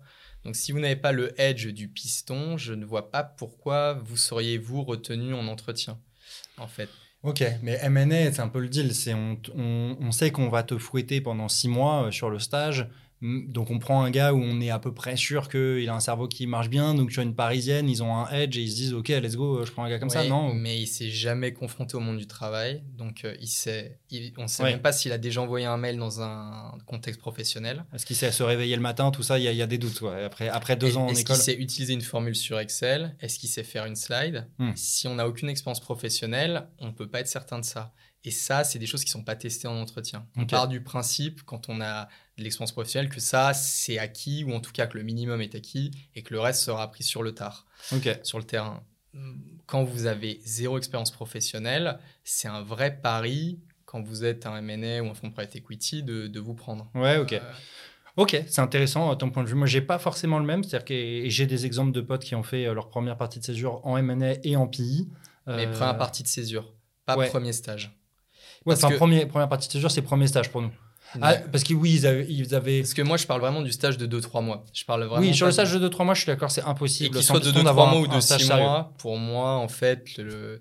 c'est c'est M&A Private Equity, Ah, la, barre, dire- la barre est un peu haute. Ouais, alors tu veux dire, comme ils avaient fait un stage bidon de 2-3 mois, parce que le stage de 2-3 mois, il est quand même un peu bidon. Enfin, quoique, moi j'ai appris des trucs quand même pendant ce truc-là, mais. Ouais, il est pas que bidon. Il, Ouais, il est il pas te que met, bidon. il te met le pied à met- l'étrier. ouais. Il peut n'avoir rien à voir avec ce que tu vois en M&A, mais il va quand même te, te, te faire comprendre ce que c'est qu'un contexte professionnel. Ok. Et ça, ça a une valeur, dans le, en plus dans le monde de la banque d'affaires qui, qui a ses codes, ça a beaucoup, beaucoup de valeur. Ouais, Tu- non, t'as raison. Et, et, et, mais- et aujourd'hui, de l'autre côté de la barrière, point de vue recruteur, euh, enfin, je, je participe au process de recrutement des, des- des stagiaires. C'est quelque chose que je ressens beaucoup. Ouais. Je vois la différence, que ce soit sur des forums ou en entretien, entre des gens, euh, indépendamment de l'école. Là, l'école ne joue plus du tout. C'est ceux qui ont eu des expériences professionnelles et ceux qui n'en ont pas eu ou qui en ont moins eu. Et la différence, elle est assez flagrante, ne serait-ce que dans l'attitude. Et donc, je comprends qu'on se rende vers des gens qui aient quand même une expérience préalable. Et encore une fois, totalement indépendamment de l'école. Non, mais t'as raison, t'as raison. En fait, là où mon, mon jugement était biaisé, c'est qu'effectivement, moi, je pensais au premier stage de césure, Oui. mais, mais Après, où du coup, t'as césure, déjà une expérience différent. professionnelle. Et c'est vrai que maintenant que tu le dis, enfin voilà, il y a une énorme différence entre l'étudiant qui a jamais mis les pieds dans une entreprise et où, enfin, ce que je dis est vrai, t'es pas sûr qu'il se réveille, tu vois, qu'il te fasse pas un truc, bah désolé, j'avais la soirée avec les potos, c'était jeudi soir, tu comprends, euh, j'arrive à 11h le lendemain, tu vois, T'as- qu'il te le fait une fois, deux fois, 19 trois ans, fois. 20 ans à cette époque-là. Ouais, euh, c'est- ça. c'est- hyper jeune. Ça, t'es très jeune, et puis beaucoup, on va se le dire, se prennent pour des restas aussi, parce qu'on leur a dit, euh, t'es une énorme star, donc ils se disent, bon, j'arrive en stage en entreprise, bah, je, suis- je suis boss, quoi, j'ai une équipe ou quoi, machin, je vais pas faire le travail ingrat du tout début, qui est euh, la vérité. euh, au début, moi, chez Goldman, j'a- j'allais chercher les cafés, quoi, donc, euh, donc ouais, ouais, ouais, c'est, enfin, tu vois, c'est une image et ça se passe tellement plus comme ça aujourd'hui, mais au début, tu commences, tu fais, voilà, tu commences tout en bas et il faut que tu, si t'es pas bon sur les tâches de tout en bas, je je sais plus dans quel speech où il disait, si t'es pas capable de bien faire ton lit, tu vois, tu vas pas, euh, Ouais. tu vas pas faire les, les- les- les tâches d'après, là, c'est un, un discours d'un militaire ricain un peu, enfin, la, la classique. Mais c'est une bonne image. Mais ouais, c'est une bonne- c'est ça, c'est ça. Ok, ok. Donc, euh, donc ce premier stage, euh, ouais, cool. Tu retrouves un challenge. euh, c'est c'est un kiff pour toi. euh, T'en t'en- t'en tires, t'en tires quoi exactement du coup? J'en tire la leçon que définitivement, c'est en corporate finance que je souhaite travailler. Ouais. Donc ça confirme mes intuitions que c'est vraiment là-dessus euh, voilà, que je veux focaliser aussi bien mes cours que mes futurs stages. Donc ça, j'étais j'étais content. En plus, dans une logique un peu pragmatique, ça donnait déjà une première coloration à mon CV corporate finance. Donc je pouvais dire qu'à l'essai, que j'étais en cours de corporate finance, que j'avais fait un premier stage euh, dans ce, dans ce, dans ce champ-là. Donc ça a aidé à ma recherche de premier stage de césure. Ok. Et donc je me lance. Euh, et là, euh, c'est là où j'envoie mes premiers CV au M&A et en private equity. Enfin en private equity, plutôt chez Ardian parce que c'est la seule offre de private equity à l'époque que j'avais vue euh, passer. Et sinon tout le reste c'était du M&A. Et tu te dis quoi dans ta tête? Tu te dis, euh, j'aimerais trop faire du private equity, c'est le Graal, mais ça me paraît peu accessible au début. Il faut que je fasse du M&A avant? Non, j'avais Ou, pas, euh, j'avais pas du tout ce, ce- ce- cette vision, on pourrait dire aussi fine euh, du plan de carrière. Euh, moi, c'était très, j'étais dans une approche presque naïve de dire, euh, j'aimerais bien faire du M&A et du private equity en stage. J'aimerais bien voir les, les deux concrètement sur le terrain, à quoi ça correspond. J'en entendais tellement parler en école, et donc je postule aux deux en me disant, il y a bien quelqu'un qui va me rappeler. Ouais. C'était vraiment. Pourquoi c'était- tu dis que c'est naïf? Enfin, Les deux, tu as envie de les tester. Donc voilà, l'un ou l'autre, tu es Oui, content de le tester parce que c'est une opportunité que tu considères Ouais, vraiment. quoi. Mais euh, en y repensant, j'aurais pu davantage me renseigner sur les spécificités de chaque métier. Je pense que j'ai été, c'est bien d'être ouvert. J'aurais pu être un petit peu plus renseigné, parler davantage à des gens qui y travaillent, me renseigner davantage sur des forums, sur des gens de l'école qui y ont fait des stages. Et j'en avais une vision, je pense, ou une connaissance un peu trop superficielle euh, que j'ai appris par la suite. Mais lorsque je postule, je suis encore assez, euh, assez frais sur le sujet. Ouais. Ok. Et donc, je postule euh, en M&A Private Equity. Premier entretien en M&A qui est un désastre absolu. Je m'en souviens assez bien. Au bout de 20 minutes, euh, bon, l'analyste euh, me fait comprendre que ça va être possible. Ouais. faut, dans l'intérêt du temps de tout le monde, il faut qu'on s'arrête. C'est le premier entretien euh, t'es avec le junior et là il te dit bon ça sert à rien, je te présente les autres là, ça va. Ah, non, non, oui, non, là, il n'était pas question de prendre les autres, c'était plutôt question de me raccompagner à la À sortie au, bout- au ouais. bout de, au bout de 20 minutes. Parce que techniquement, en fait, j'étais pas assez préparé. J'avais mis le doigt sur les méthodes de valorisation, les DCF, les, tout, tout ce qui est un petit peu le socle technique de base en M&A, mais je l'avais pas suffisamment travaillé pour que dans un contexte où on me challenge et comme dans une logique de concours, il faut que je montre que je suis meilleur que les autres, bah, j'avais pas du tout le niveau. Et en tout cas, je montrais pas suffisamment de maîtrise des concepts.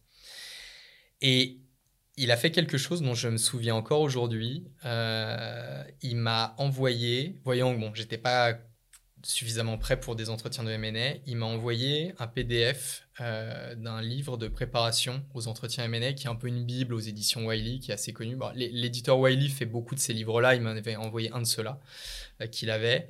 Et pour voilà, pour que je me prépare, ce qui était complètement gratuit de sa part, c'était même pas une invitation à repostuler dans six mois, c'était simplement, euh, oula, vu, vu, vu où tu en es, ça te ferait pas de mal de lire ce livre. Clairement, tu dois pas l'avoir, euh, tu dois, tu dois pas l'avoir beaucoup lu. non, tu dois pas l'avoir beaucoup lu et tu n'en as sûrement jamais entendu parler. Ce qui était vrai, je n'en avais jamais entendu parler, ce qui est encore une preuve de, mon, de ma non-préparation.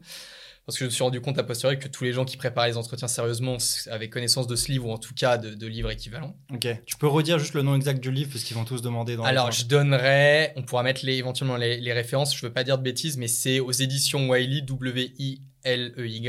Il y a quelques bibles comme ça, et ça en faisait partie. Alors après, à posteriori, il y en a une que je trouve encore mieux, qui est, dont le titre est Investment Banking, donc, euh, et qui est écrit par euh, Rosenbaum et Pearl. Je veux, je veux pas dire de bêtises, Ok. donc on pourra mettre le lien, et qui pour moi est la bible ultime qui est la Bible, et notamment aux entretiens, à la préparation aux entretiens de private equity.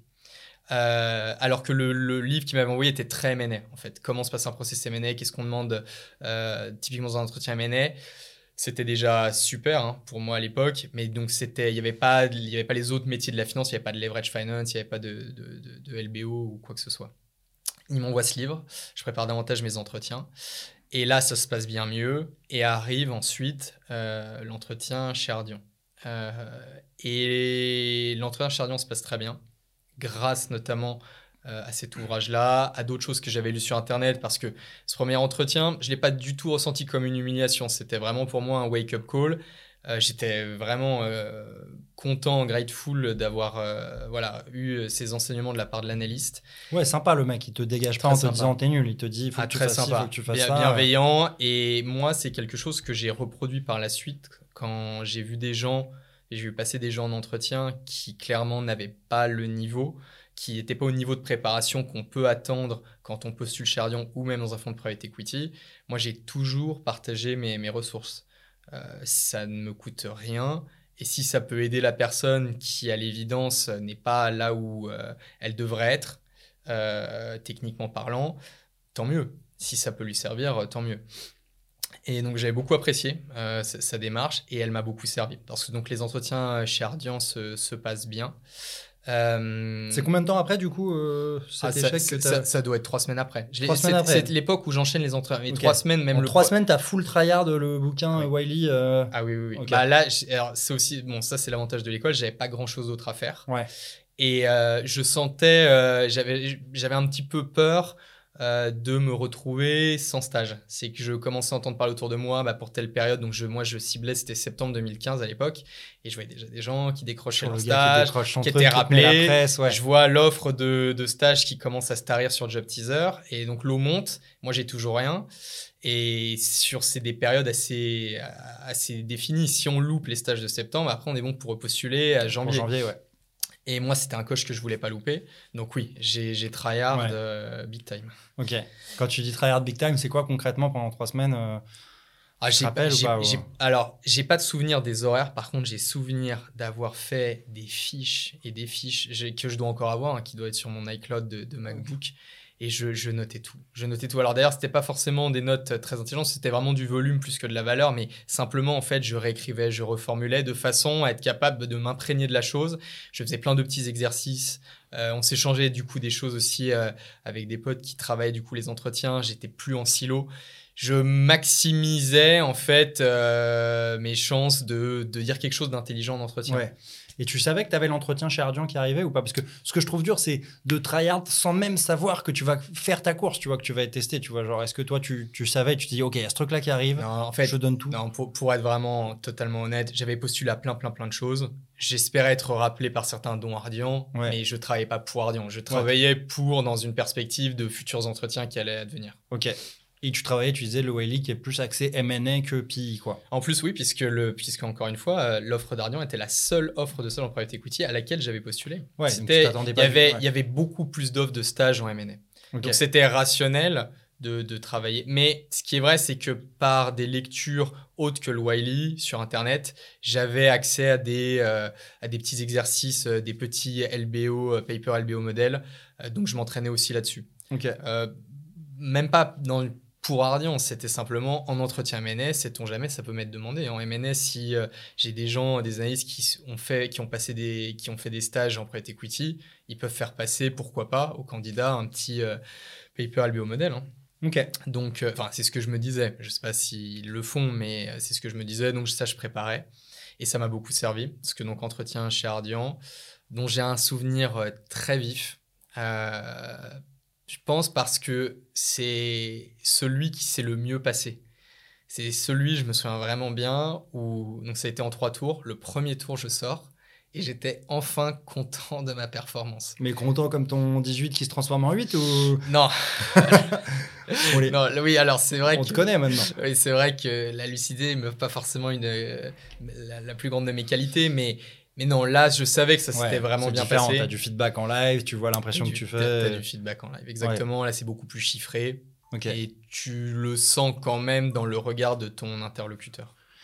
Puis franchement, quand, quand toi tu fais passer l'en- l'entretien, enfin si tu te positionnes de l'autre côté, quelqu'un qui a tryhard les trois dernières semaines, ça se sent direct, quoi. Qui est là, boum, il prend la feuille, le stylo, Exactement. ok, ça tu veux dire c'est par rapport à ça, ok, clac, clac, clac. Tu te dis ah ouais, lui il est là, il est pas là pour, euh, il est pas là pour être ici, quoi, comme on dit. Donc, euh, Exactement. ouais. Il faut quand même rester suffisamment lucide et être à l'écoute. C'est quelque chose que je peux voir du coup aussi de l'autre côté. Maintenant, c'est des gens qui sont extrêmement préparés, extrêmement motivés, ça, il n'y a pas de doute, mais qui du coup, euh, quand on leur demande de se présenter, vont rester quelque chose d'après par cœur Ouais. et vont répondre à des questions qu'on ne leur a pas posées. Euh, Ils vont partir en monologue, répondre trop à côté, et on voit qu'ils sont très stressés. Et ça, je pense que c'est aussi le mauvais euh, côté de trop tryhard et de perdre en lucidité et de se dire c'est quand même un exercice ou de discussion, il faut convaincre l'autre, il faut pas juste recracher ce qu'on a appris par cœur. Ouais, ouais. Euh, je pense que c'est- l'écueil dans lequel on peut tomber quand on a trop tryhard et Je suis qu'on d'accord, je suis d'accord, mais manque de lucidité. t'as toujours, euh, t'as toujours une sympathie en fait pour le mec qui troll parce qu'il est trop stressé et qu'il a trop tryhard, je trouve. Enfin, tu vois, t'as une petite, il y a une petite marge quand même de tolérance, je trouve là-dessus, alors qu'il n'y en a pas du tout sur le, le guignolo qui arrive les mains dans les poches. Quoi. Complètement, sur l'attitude Tu complètement, mais il faut pas que ça impacte sa performance. C'est que moi, j'ai pu le constater à plusieurs reprises. Ce qu'on va tester, nous, par exemple, aujourd'hui, en entretien chez, chez, chez Ardian, dans, dans l'équipe co-investissement dans laquelle je travaille, il va y avoir à un moment un exercice avec un peu de calcul mental, qui est très, quelque chose de très old school, hein, parce que je sais Mhm. pas si, si c'est encore beaucoup testé, ça, mais c'est calcul mental très très simple. Ok, vas-y, tu, je ne tu, tu veux me tester ou... Euh, non, non, non, non, non. je sais que tu es un matheux, j'aurais l'air, euh, j'aurais l'air ridicule. Mais c'est- plus deux. Ok, c'est des, petites, c'est des petites questions de calcul de marge, en fait. ok. Quand on, est, quand on voit des candidats qui sont pétris de stress, ça, c'est typiquement quelque chose sur lequel ils vont se louper. Euh, et donc, après, évidemment, on n'en tiendra pas excessivement rigueur, mais il faut quand même avoir conscience que trop de stress peut impacter ensuite euh, la performance et l'image que vous rendez euh, à, à vos interlocuteurs. Parce que c'est aussi ça qui est intéressant de voir, c'est comment sous stress les candidats réagissent, puisqu'on est un métier où ça peut, il y a des moments où l'environnement est très stressant. Il Ouais, faut ouais. travailler sur des temps courts, avec un droit à l'erreur qui est minime, et donc euh, il faut montrer euh, des capacités à performer dans un environnement comme celui-là. Ouais, ouais. Et puis la vie, c'est ça. hein, C'est toujours des petites batailles. Tu vois, c'est là, c'est ce soir, c'est là le match. Tu vois, t'as peut-être été très fort à l'entraînement. C'est ce soir là pendant 90 minutes, on te demande de performer. Dans la vie corporate, c'est la même chose. Tu vois, bon, il y a eu les concours en école. Quand dans la vie corpo, parfois, c'est maintenant. Là, t'as ton shot. Tu vois un gros client. Euh, voilà, il faut être performant, il faut être percutant, il faut ré- réagir à ce qu'il te dit. Pas juste balancer ton truc, nous c'est ça nos produits et tout ça, mais lui il vient de te dire qu'il a un besoin, il faut être percutant par rapport à ce qu'il vient de te dire, quels sont ses besoins, qu'est-ce que tu as proposé par rapport à ça. Donc c'est un bon test. Quoi. Tu suis la boxe, donc tu as déjà dû entendre parler de l'expression champion de la salle. non, je l'ai pas celle-là. Champion de la salle, c'est le gars qui démonte tout le monde en sparring, qui est vraiment bon, hein, mais qui le jour ah du combat sur le ring, dans un environnement face à quelqu'un qu'il connaît pas, se perd complètement ses moyens. Parce que la salle, il connaît tout, il connaît son prof, il connaît les gens contre qui il s'entraîne, il sait que les coups seront portés avec une intensité et pas plus. Et dans un environnement qui est tout autre, qui lui paraît hostile, incapable, il perd tous ses moyens. Et il y a l'inverse, il y a ceux qui, dans l'entraînement, dans la daily routine, ne sont pas les gros performeurs, mais qui, mis euh, vraiment au pied du mur, montrent quelque chose qu'ils sont incapables de montrer à l'entraînement. Ouais, ok, ok. Alors, j'avais pas champion de la salle, moi, j'avais euh, le show du shadow, tu vois, le gars où tu le vois au shadow, c'est trop stylé. tu te dis, ok, c'est Matrix, le mec, je vais me le prendre, il va m'éclater. Et en fait, là, il est en face de toi il peut se prendre un point dans la gueule à tout moment. Il n'est pas là en train de faire le fou, quoi. Et c'est différent, quoi. Exactement. Donc, ouais, ouais. Non, non, ça me parle, ça me parle. Ok, non, mais c'est bien, euh, c'est bien que tu le précises euh, aussi, euh, tu vois, ceux qui nous écoutent, voilà, tu es testé aussi sur, ok, voilà, là, on, sait qu'on te met une dose de stress, c'est volontaire, en fait, le, le processus, en fait, la, la pièce de théâtre de l'entretien, de on arrive, je souris pas, ok, salut, vas-y, présente-toi, t'as 15 secondes, tu vois, petits ça arrive et les gens le font exprès pour voir, ok, comment il, comment il va se, ce qui va se décontenancer, parce que parce que dans la vie pro, tu as des clients qui sont pas du tout agréables comme ça aussi, qui t'arrivent, qui fait OK, qu'est-ce que tu me veux Tu vois, tu, m'as dit, t'es Goldman Sachs, tu veux me parler, explique-moi, j'ai 10 minutes, après j'ai un autre truc et de ça, et OK, est-ce que tu vas être percutant Donc, euh, ouais, OK, c'est bien, bien que tu précises tout ça. OK, donc l'entretien, tu as un feeling, ça s'est bien passé, quoi, tu, tu le sais. Ouais. Et deuxième, troisième tour, c'est la même chose. Euh, et donc, je suis rappelé, on me propose un stage, et là, c'est champagne. je suis hyper content. Tu peux expliquer juste en, deux secondes, c'est quoi les trois tours euh, et, comment ils se distinguent un peu les uns des autres? C'est du technique, c'est du Alors les deux premiers tours étaient techniques. Donc le premier c'était, alors on a changé aujourd'hui. C'est plus c'est plus le même nous dans notre équipe. C'est plus exactement comme ça que se passent les épreuves. Mais premier tour c'était technique, paper LBO modèle et petit cas stratégique. Deuxième c'était un tour, c'était un pur exercice d'analyse financière avec calcul de marge, calcul mental. Et troisième tour, c'était du fit. C'était du fit avec des personnes plus seniors de l'équipe. Ok. Voilà. Donc, euh, il est bonne performance, enfin, euh, vraisemblablement, euh, aux trois tours. Et donc, j'accepte sans aucune hésitation quand on me fait la proposition. je suis hyper, hyper content. et je, déjà, je, je touche du doigt, peut-être que c'était les entretiens qui m'avaient fait percevoir ça ou, ce que j'entends aussi au fur et à mesure de, ces semaines de préparation, que le private equity va peut-être encore plus me plaire que le M&A. Parce que forcément avec cette préparation, je me renseignais quand même un petit peu sur les métiers, je voyais comment les gens interagissaient avec moi en entretien, et j'ai trouvé quelque chose chez Ardian que j'ai pas retrouvé ailleurs, en fait. Euh, mais tu n'as pas eu d'autres expériences pro, enfin, à part euh, celle que tu avais eue avant, mais depuis, tu as toujours été chez Ardian depuis ce moment où tu es rentré dans ton stage, quoi. Non, puisque j'ai enchaîné euh, en deuxième partie de césure avec un stage en MNA chez Cassib à New York. Tu as fait trois stages de six mois, en fait. J'ai fait trois stages de six mois, exactement. Ok, j'avais pas cette info-là. Ok. Et, et c'est après, du coup, ce stage-là, cette deuxième partie de césure chez Cassib en MNA, que je suis rentré cette fois-ci en tant qu'analyste chez Ardian. J'ai eu une coupure entre la fin de mon stage chez Ardian et mon début de carrière. ça, c'est un délire à l'ESSEC, le 18 mois de stage euh, Oui, c'est un truc. Ah oui, oui. Il y a, y a, quelque chose d'assez spécifique à l'ESSEC. Et alors, non seulement il y a la durée qui, peut, qui, qui, est un petit peu atypique, enfin, qui était encore une fois, je, je parle au passé, je ne sais pas si aujourd'hui c'est toujours le cas.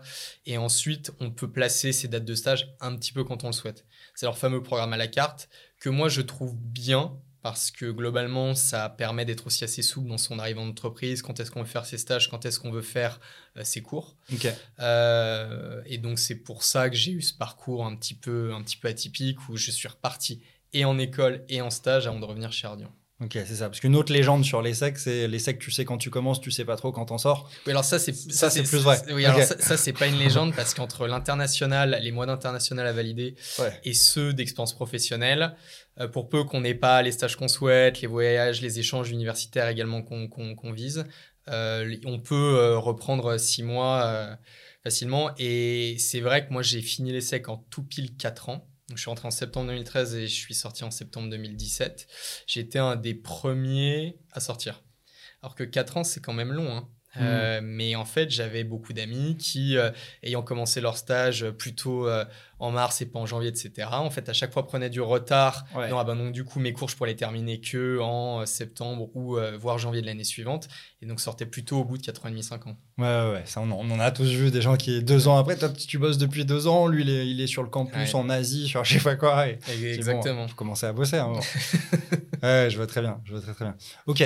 Comment se passe ton stage de, six mois chez Ardian, du coup euh, À la fois les horaires, les tâches euh, et ton feeling par rapport à tout ça? Moi, j'ai tout de suite adoré. Honnêtement, je refais pas l'histoire, mais en fait, après quelques semaines, moi, j'ai compris que je voulais faire ça de ma vie. Ouais. Euh, moi, ça a été très, très clair. Ok. alors, je n'avais pas d'autres expériences à part la précédente de six mois mais j'en avais pas besoin. Je, savais qu'en fait, ça me plaisait énormément. Ça pourrait me plaire énormément dans une perspective de CDI, analyste, puis investment manager, puis je voyais aussi les, gens plus seniors au-dessus. Et j'adorais les interactions que j'avais avec eux, les tâches que je faisais au quotidien. Et donc, euh, ça a été assez clair dans ma tête que euh, si je pouvais euh, très bien performer et ensuite poursuivre l'aventure à ma sortie d'école, même si c'était lointain, parce que donc là j'étais loin d'avoir fini mes études. Hein. Euh, oui, je, saisirais l'occasion sans, sans, aucun doute. Ok. Donc ça c'est pour ta perception. Les tâches, c'est quoi? C'est du, tu fais des mémorandums d'investissement, tu fais de la prospection de, de deals. Exact. Ça c'est ça dans les tâches. J'ai tout de suite été mis sur un dossier et c'est ça, c'est participer. J'ai participé en fait à la rédaction euh, d'un mémo d'investissement, le, mémo du deal en question. Tu peux expliquer aux viewers ce que c'est qu'un peu un mémorandum d'investissement? Oui, bien sûr. Alors, un mémorandum d'investissement, quand vous êtes euh, donc en private equity, euh, vous faites de la prospection de cibles et ensuite, quand le process commence, vous allez rédiger une note ou un mémorandum d'investissement, c'est la même chose, pour votre comité d'investissement. Dans cette note, dans ce mémo, comme on dit, vous allez mettre vos analyses, euh, vos analyses du marché, vos analyses de la société, les résultats de votre euh, modèle LBO. Euh, donc vous projetez des returns, vous projetez différents cas, si la société performe moins bien sur cet aspect, si elle surperforme dans cette division.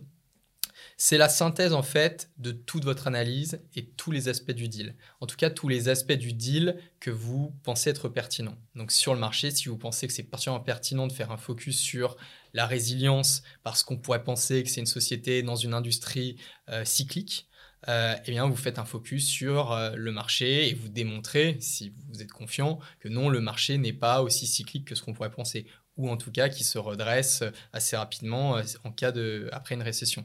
Donc vraiment c'est toutes vos analyses euh, que vous pensez être pertinentes pour défendre le dossier auprès de votre comité d'investissement. Il y a des, donc il y a des codes, il y a des classiques. Un investisseur, quand il ouvre un mémorandum d'investissement, il s'attend à trouver, je sais pas, euh, première partie, euh, l'univers concurrentiel, comment ta marque, elle se positionne par rapport aux autres concurrents, le prévisionnel des cash flows, tout ça. Il y a quand même un certain nombre de codes. Tu as un peu de marge de manœuvre en, te disant, OK, ça, c'est le truc important, mais ça répond quand même à un truc assez normé. Quoi. Absolument. Donc il y a, y a des choses qu'on retrouvera toujours.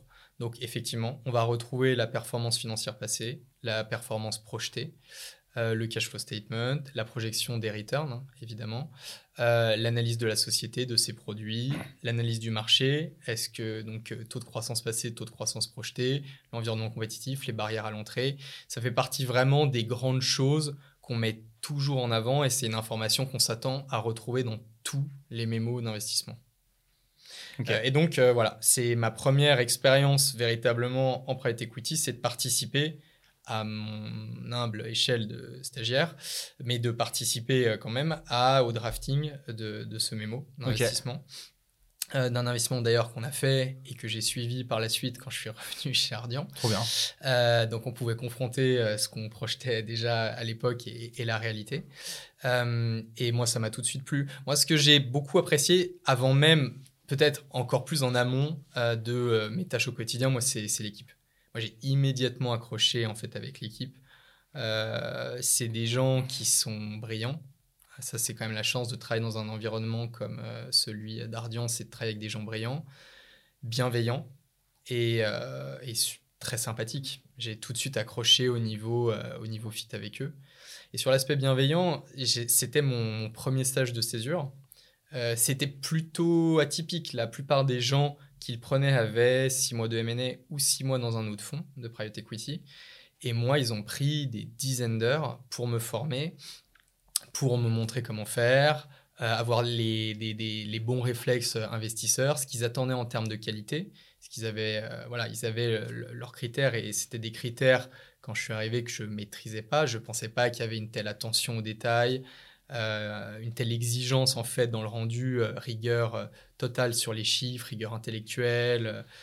et j'étais pas au niveau auquel on m'attendait. Et c'est des gens qui ont pris le temps euh, pour me former, pour que j'arrive à ce niveau-là.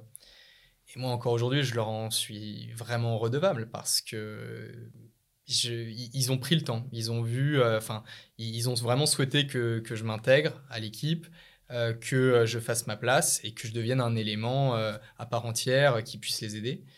Et c'est ce que j'ai fait. Donc, tu peux nous expliquer une équipe fonctionne comment Tu es spécialisé sur un secteur d'activité euh, ou pas euh, et, c'est quoi les différentes seniorités dans une équipe classique? Je sais pas, il y a un partenaire, deux, associés ou quoi enfin, Comment ça se passe? une, Globalement, là, ça va être une généralité sur les fonds de private equity, hmm. mais les deal teams sont relativement restreintes.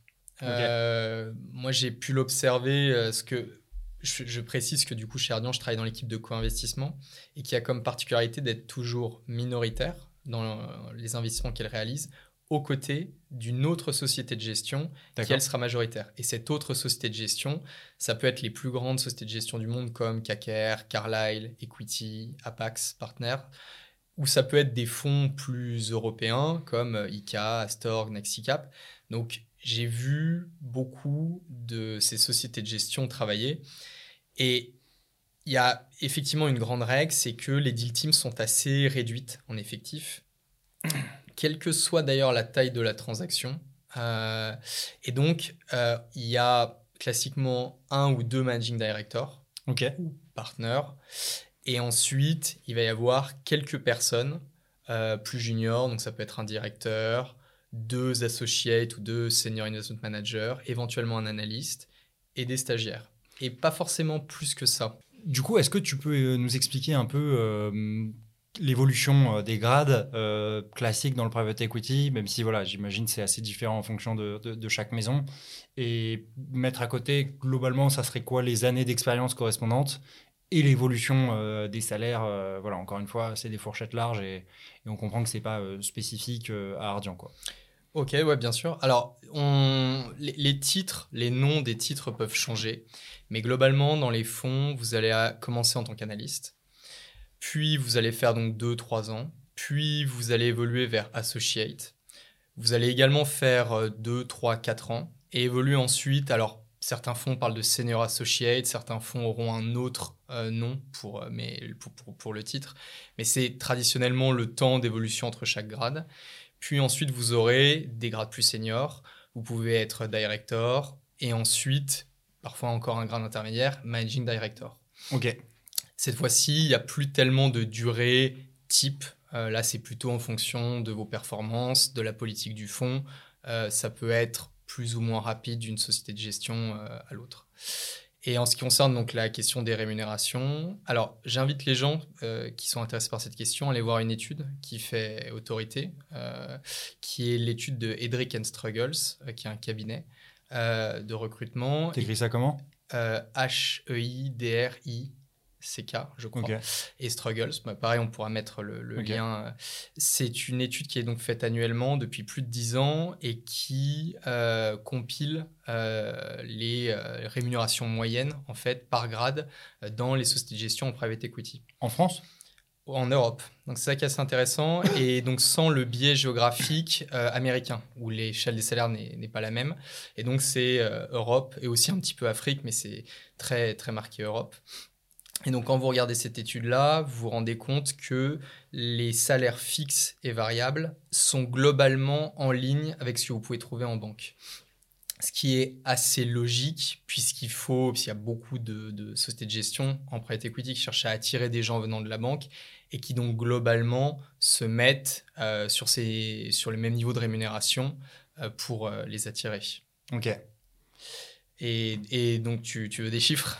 Bah, Si tu peux donner un peu ouais, une fourchette aux viewers pour qu'ils puissent se rendre compte, parce que la banque c'est assez large. C'était dans une banque franco-française ou c'est dans une banque américaine. En, en France, ça va être euh, du simple au double, voire au triple, tu vois, les rémunérations. Donc, euh, en, France, il faut se dire que analyste, vous allez être globalement euh, entre 60 et 70. De fixe? De fixe, exactement. Le bonus, ça peut varier. ça dépend des sociétés de gestion, mais on peut être entre 30 et 50% Ok, donc c'est quand même des beaux bonus en plus potentiellement du caride quoi. C'est le bonus hors caride alors le caride tu vas me dire quand tu es analyste euh, t'oublies j'imagine. C'est plutôt oui pour des gens plus, un peu plus seniors. Ouais. mais oui c'est non mais c'est des, des, très belles rémunérations. Il faut voir derrière ce que ça implique aussi en termes de euh, de dedication euh, surtout les premières années. Alors dis-nous alors les heures peuvent être longues le travail peut être assez intense il est très exigeant il l'est toujours donc c'est aussi la contrepartie de, voilà, de ces caractéristiques euh, du métier. Journée classique, tu dirais quoi comme euh, horaire? Alors, pour moi, il n'y a pas, c'est trop difficile de répondre à cette question parce que soit vous êtes sur un deal, soit vous n'êtes pas sur un deal. Ok. En private equity, si vous êtes sur un deal, il n'y a plus d'horaire du style j'arrive à 9h et je repars à 21h. Euh, c'est simplement la seule euh, échéance qui compte, c'est la deadline à laquelle vous avez envoyé euh, votre, note, votre note au comité d'investissement, ensuite votre offre indicative au vendeur, voire votre offre ferme si vous êtes pris au deuxième tour. Donc c'est la, seule, c'est la seule date que vous avez en tête sur votre calendrier et les heures peuvent être très longues dans ces moments-là. Mais bon, c'est des moments très intenses, mais qui arrivent assez peu souvent euh, sur une année, parce qu'un fonds de private equity, de LBO, euh, va pas faire 15 euh, deals, une équipe va pas faire 15 deals par an. Donc c'est des moments très intenses qui sont à un moment très spécifique de l'année, et le reste du temps, vous n'avez pas du tout euh, cette, intensité. Donc c'est quoi le pourcentage de ton temps où tu es euh, dans cette phase de sprint où tu es sur un deal quoi? Sur une année, c'est quoi? C'est 20%, 50% ça, ça va dépendre aussi si c'est des années qui sont très riches en deal flow. Par exemple, 2021 euh, avait été très très riche. 2022, à partir du moment où il y a eu l'invasion de la Russie en Ukraine, ça a complètement cassé une dynamique, la, la, dynamique du deal flow. Euh, donc la deuxième partie de 2022 a été beaucoup plus calme. Euh, donc ça va dépendre des périodes, mais globalement, si on veut tirer une moyenne, euh, ça va être environ 20 à 30% du temps qui va être voilà sur, ces. Parce qu'il y a aussi beaucoup de deals qui sont très intenses, mais qui ne sont pas gagnés in fine. Donc il y a aussi cet aspect-là qui est assez frustrant, mais qui fait partie du métier, d'être mis sur des deals, de faire tout le travail et soit d'arrêter assez tard dans le process pour des raisons, par exemple de prix, de confort sur le business, ou simplement parce que vous avez perdu, parce que c'était une auction euh, assez large et vous n'avez pas été celui qui envoyait l'offre la plus euh, la mieux disante. Ouais, ouais. Bon, c'est le principe de la compétition, ouais, c'est ça. Il y a des moments où tu t'entraînes à fond et finalement c'est pas pour toi, mais bon, ça sera que partie remise, quoi. Euh, ok, donc dans, ok, bon, si on dit allez, 30% du temps où tu es en train de préparer un deal, même si c'est un deal qui va pas forcément rentrer en portefeuille comme tu l'as précisé, et 70% où tu n'es euh, pas forcément sur un deal, et globalement tu dirais euh, les périodes comme ça, sur tes allez, trois années d'analyste, tu arriverais à donner un peu des horaires de euh, quand tu es sur un deal ou pas sur un deal ou, pas? Mais quand, quand tu es sur un deal, euh, tu peux finir euh, après minuit et tu peux devoir travailler le week-end. Ok. Ça, c'est une réalité. Ok. Mais, tu sais que ça va pas durer toute l'année. Exactement. C'est ok, c'est des petites phases de sprint quoi. Ok. Et surtout, tu sais pourquoi tu le fais. ça, c'est un aspect important, c'est que on accepte totalement ce sacrifice, cet effort, parce que on sait derrière les enjeux. Euh, on a signé pour ça. Quand on est dans un, quand on souhaite travailler dans un fonds de private equity en LBO, on sait que ça fait partie du métier. On n'est jamais maître de son calendrier. Le calendrier est imposé par le vendeur. Il y a différents fonds qui sont intéressés par la cible en question. Et donc, la capacité à exécuter rapidement la transaction, à analyser rapidement toutes les données que vous avez, à prendre une décision rapidement, fait partie, en fait, est un élément de différenciation euh, entre les différents fonds, la rapidité d'exécution. Tu as combien de temps pour prendre ta décision sur un truc ah, ça, ça, dépend vraiment des process. Ça dépend vraiment des process, ça dépend aussi vraiment des périodes. Dans des périodes incertaines comme euh, deuxième partie de 2022-2023, c'est plus difficile aussi à financer une transaction. 2021, c'était plus simple. Il y a tout cet aspect lever une dette bancaire ou auprès de fonds de dette pour euh, la financer. Le fonds ne finance qu'une partie, hein. c'est vraiment le principe du LBO, leverage buyout, leverage avec euh, de l'effet de levier. Donc ça dépend vraiment. Euh, le plus court et le plus tard. Les trucs où tu es foutu dans la loupe last minute en mode tu savais pas, il y a déjà d'autres fonds qui ont pris de l'avance sur toi. Ça, peut être quelques semaines. Ça peut être quelques semaines. en quelques semaines, on peut se mettre véritablement à travailler activement sur la transaction jusqu'à l'envoi de l'offre. Mais ça, c'est vraiment rare. Et souvent, c'est parce qu'il y a quand même du travail amont qui a été fait sur la société cible en question. Et donc, on a quand même un confort à aller très, très vite. Euh, et on n'a pas la peur d'avoir loupé quelque chose de euh, majeur dans la due diligence. Euh, donc c'est aussi pour ça qu'on peut se permettre de prendre la décision très rapidement. Quelques semaines, il y a déjà une due deal qui a été faite par euh, qui d'ailleurs par l'apporteur d'affaires, par euh, quelqu'un d'autre. La due diligence est toujours faite par le vendeur d'abord, et aussi vous la faites vous côté buy side, mais ça prend un petit peu plus de temps parce que en tant que fonds, vous avez toujours accès, enfin en tant qu'acheteur prospect, vous avez toujours accès avec du retard en fait à l'information. Vous prenez connaissance des documents qui sont mis en data room, là vous produisez vos analyses avec vos conseils mais donc, vous avez toujours en fait un temps de retard sur le vendeur qui lui a préparé sa data room depuis des mois avec ses conseils. Euh, et donc, il faut pouvoir absorber très rapidement toute cette information que vous trouvez sur la data room et prendre votre décision en fonction de ça. D'accord. Et juste pour continuer sur les salaires, on fait juste associate, parce qu'après, j'imagine qu'après, il y a le carry et ça devient hyper variable en fonction des fonds, mais associate, voilà, quelqu'un qui se dit, OK, je, me suis bien donné pendant mes trois années d'analyse, de, trois ans, tu vois, que je vois un peu comme ma prépa. Qu'est-ce que je peux espérer au bout de trois ans en, tant qu'associate euh? Je, reprends les, chiffres de l'étude. Euh, ça va être aux alentours de 100 000 en fixe? Ok. Et en bonus, on retrouve à peu près les mêmes quantum de, en pourcentage. Donc, euh, Entre 30 et 50. Voilà, exactement. Ok. Ok. D'accord. Donc c'est effectivement assez aligné avec les banques, mais plutôt banque américaine, ouais. Banque américaine. Sachant qu'il y a eu, comme il y en a eu, comme il y a eu dans les banques américaines, et pas que américaines d'ailleurs, le fameux rattrapage en 2021 euh, dans, euh, avec un deal flow qui était extrêmement intense pour retenir du coup les talents. Forcément, si les banques augmentaient leur grille de salaire, les fonds pour attirer ces gens-là, pour ceux qui souhaitaient recruter des gens qui avaient fait pas mal euh, d'IB auparavant, devaient s'aligner. Donc il y a eu aussi ce mouvement, euh, ce mouvement private equity de, de, hausse des grilles de salaire euh, qu'on a connu en banque 2021 euh, et début 2022. Ouais, c'est intéressant. Quand tu dis que le PI s'aligne sur l'IB, ça veut dire qu'effectivement, c'est les profils aussi qu'il cherche à recruter. Et on va y venir juste après sur quels sont les profils recherchés par le mm. PI. Dernière question par rapport au salaire. Est-ce que tu peux nous expliquer ce que c'est que le carry d'interest et, et comment ça fonctionne Absolument. Alors, carried interest, euh, c'est assez intéressant. On n'a pas vraiment de mots en français pour euh, traduire ce, que c'est. On pourrait dire que c'est une sorte de prime de surperformance. C'est euh, quelque chose qui est assez typique au, private equity. En fait, quand une société de gestion va souhaiter investir dans un deal, donc via un fonds qu'elle a levé, l'équipe d'investissement va également investir dans ce deal elle va euh, mettre de l'argent dans le fonds et donc tous les deals qui seront faits par le fonds en question, euh, de manière assez directe, l'équipe d'investissement sera également investie dans ces différents, dans ces différents investissements. C'est un moyen d'aligner les intérêts entre l'équipe d'investissement et les gens, les institutionnels, plutôt les institutionnels que les gens, qui, nous, qui ont confié de l'argent à la société de gestion parce qu'il y a cette idée que, étant donné qu'on est soi-même en tant qu'investisseur investi dans la société cible, on ne fera le deal que si on y croit véritablement. On engage l'argent d'autrui, l'argent de tiers, donc l'argent de fonds de pension, l'argent d'assureurs qui ont confié du coup cet argent à la société de gestion, et l'équipe d'investissement va également euh, mettre de sa poche, si on peut dire, en fait, via le système du carry interest dans ces différents deals. Mais tu mets de ta poche concrètement, c'est déduit de ton salaire ou? Non, c'est de l'argent, c'est de, de l'argent que tu vas mettre euh, à titre personnel. Et d'ailleurs, certaines équipes d'investissement s'endettent pour financer ce, ce carried. Donc ça, il y a encore plus, si je peux dire, l'alignement d'intérêt.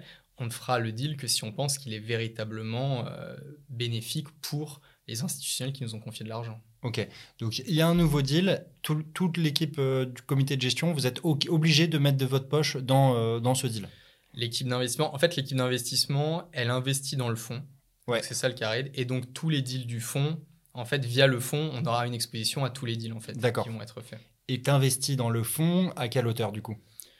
Ah, les montants, ils sont extrêmement variables. Il y a un, plutôt un pourcentage, c'est pas par gens, en fait, que, que je vais donner les chiffres, c'est il y a au moins 1% du montant levé qui va être investi par l'équipe d'investissement. Donc, si une société de gestion lève un fonds de buyout de 100 millions, il y a au moins 1 million qui sera investi en plus par l'équipe d'investissement. Ok. Et ça peut être un, un pourcentage euh, supérieur à ça. Mais toi, en tant qu'associate, on te propose, donc au moment où tu passes associate, on te propose, enfin, on te dit, il faut que tu mettes de l'argent dedans, de ta poche. Et il y a une fourchette, c'est-à-dire il y a un minimum que tu peux mettre et un maximum, ou comment, ou comment ça se passe? Mais ça dépend vraiment de la taille du fonds parce qu'avoir 1% de carry d'un fonds de 10 milliards, c'est pas du tout les mêmes quantums, les mêmes enjeux qu'avoir 1% euh, d'un fonds de 100 millions. Ouais, Donc ça va vraiment dépendre euh, de, de- de la taille du fonds en question. Mais bien sûr. Mais toi, tu as une marge de manœuvre ou pas? C'est-à-dire où on te dit associate, c'est tant, c'est 50K. Je dis n'importe quoi, mais on te dit associate, c'est 50K. Euh, SIM, Senior Investment Manager, c'est 100, Oui, non, 150. c'est c'est plutôt, oui, c'est plutôt un système de grille. D'accord. Euh, c'est c'est plutôt un système de grille. Et à chaque fois que tu passes une promotion, du coup, on te demande de remettre un peu plus pour être en ligne avec euh, ton titre.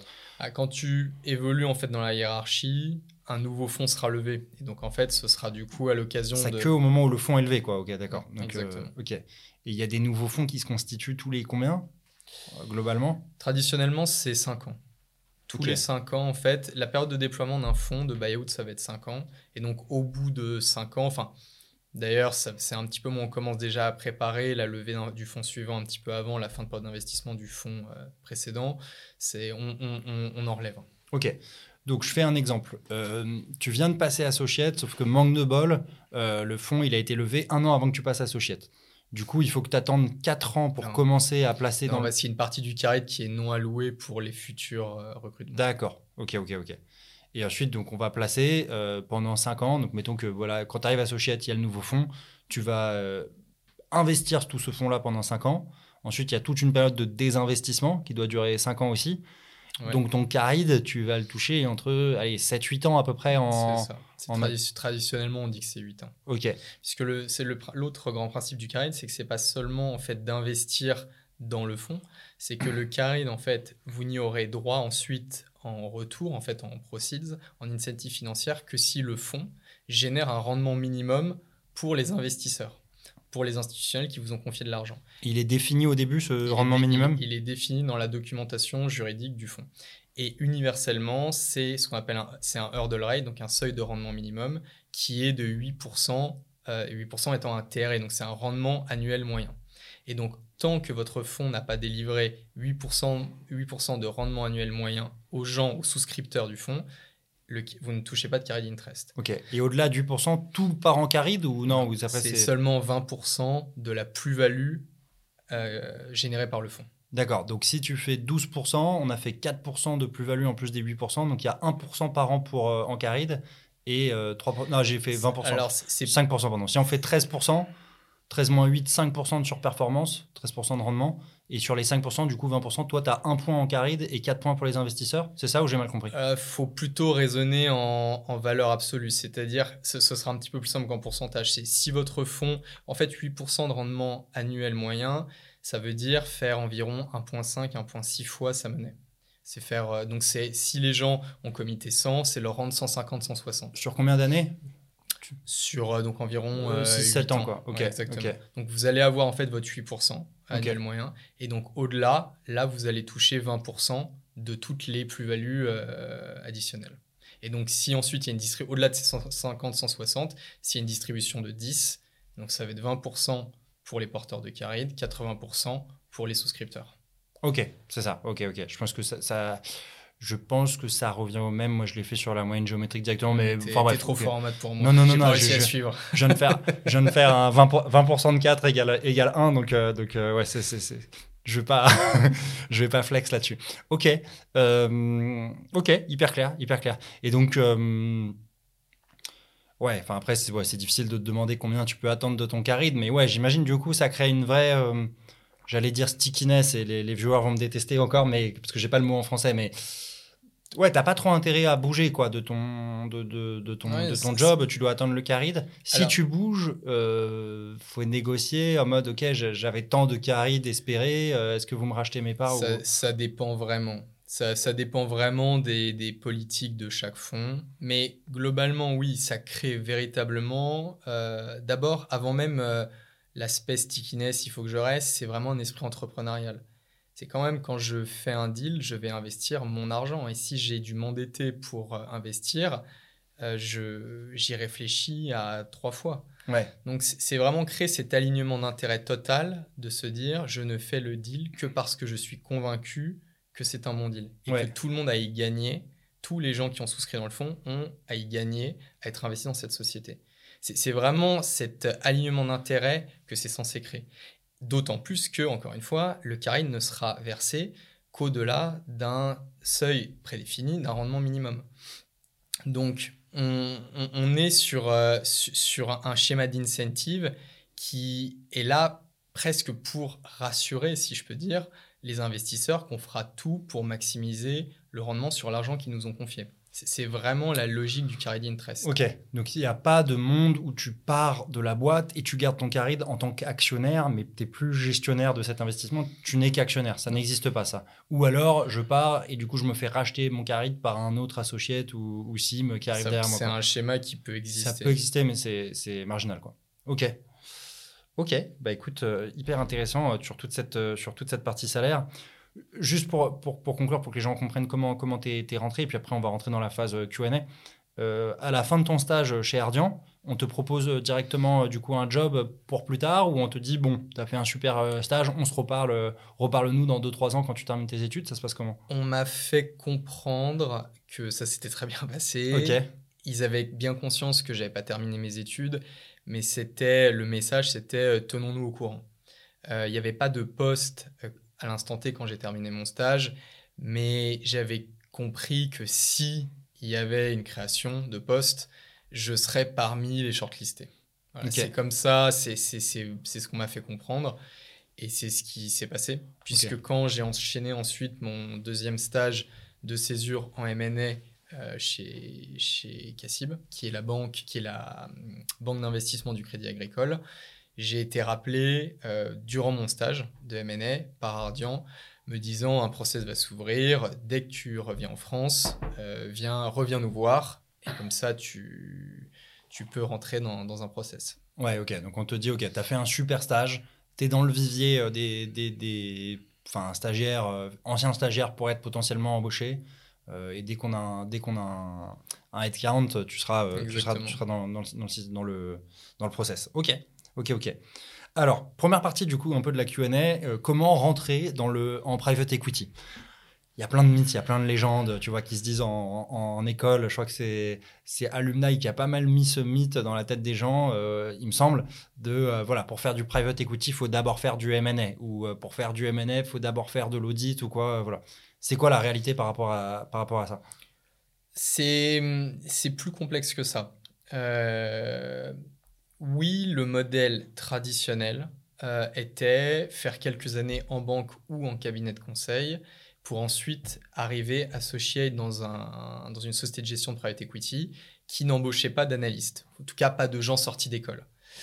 Ça, ça existait comme modèle, ça existe toujours chez certaines sociétés de gestion, mais la réalité est plus complexe euh, que ce que tu as décrit, c'est qu'il y a des sociétés de gestion qui recrutent en sortie d'école. Toi, tu es un super exemple, tu as fait du private equity Alors, sans faire de M&A, oui, moi j'en ai un autre en tête, ouais. Et je suis loin d'être un cas isolé chez Ardian. Le modèle d'Ardian, et Ardian était, était connu déjà à mon époque et est toujours connu pour ça, est un modèle où on embauche des gens qui ont fait un stage euh, dans les équipes d'investissement, et pas que dans les équipes d'investissement d'ailleurs, des gens sortis d'école, et les forment durant leurs premières années. Et il y a un certain nombre de sociétés de gestion, de private equity, qui ont le même modèle. Donc, qui n'embauchent peut-être pas autant que peut embaucher Ardian, qui n'ont pas la même échelle, mais qui, font de même. Et parfois des gens qui n'ont même pas fait de stage chez eux, qui recherchent un analyste, quelqu'un sorti d'école, qui a fait des bons stages, qui montre un intérêt pour le métier et qui vont ouvrir un process de recrutement d'analystes et qui n'attendent et qui préfèrent presque quelqu'un sorti d'école de 23-24 ans euh, sans expérience professionnelle préalable à part ses stages, plutôt que quelqu'un qui a fait 2-3 ans de banque et qui, est formaté un peu et qui n'a pas le même, oui, qui n'a pas le même profil. Ok. Est-ce que euh, on peut faire du private equity après 3 ans dans un big four en audit? Ce sera plus, je pense, plus simple d'intégrer une société de gestion de private equity si on y a fait du transaction services. Euh, dans ce cabinet de Big Four en, question. C'est l'activité, je pense, au sein des Big Four qui se rapproche le plus euh, de ce qu'on peut attendre euh, d'un junior en private equity.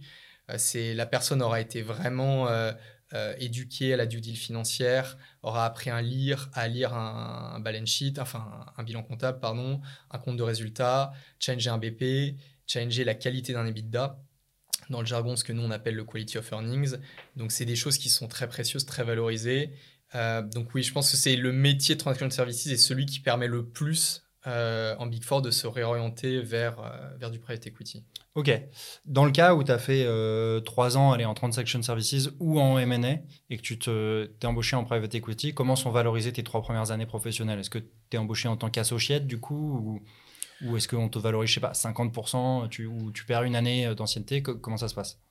C'est difficile de, de, répondre pour toutes les sociétés de gestion, c'est même impossible. Mais non, globalement, on en tiendra toujours euh, compte. On tiendra compte de l'expérience préalable, on tiendra compte forcément sur un plan salarial de, du package que tu avais précédemment pour que ce soit, ce soit attractif pour la personne. Donc oui, ce sera, on en tiendra toujours compte. Après, ça dépend bien sûr, dans la société de gestion dans laquelle on postule, de la structure en place. Est-ce qu'il y a des jeunes? Est-ce qu'il y a différents grades chez les jeunes? Euh, Est-ce qu'ils ont recruté probablement plusieurs personnes? Est-ce que la structure est déjà en place ou est-ce qu'il y a quelque chose de nouveau? C'est même quelque chose de nouveau pour eux de recruter des jeunes. Parfois, on a des équipes où c'est surtout des gens seniors et, et, ils lancent des recrutements de jeunes et donc il y a tout à faire un petit peu, ne serait-ce qu'en termes de hiérarchie, les choses sont pas vraiment définies. Ça dépendra vraiment de ça, mais globalement, la règle, c'est qu'on en tiendra toujours compte. Sinon, ça me paraît compliqué d'être attractif pour des candidats potentiels. Ouais, mais tu n'en tiendras, pas forcément compte à 100%. Tu auras peut-être un. Ça dépend de ce qui a été fait aussi préalablement. Sur du MNE, par exemple 3 ans de MNE dans un. On en tiendra toujours compte. Ah, mais à 100%. En très grande partie. En très grande, majoritairement, ok. Ok. Euh, alors, deuxième partie un peu de, de la QA. Alors, peut-être qu'on aurait dû penser, commencer par ça, mais c'est quoi le private equity?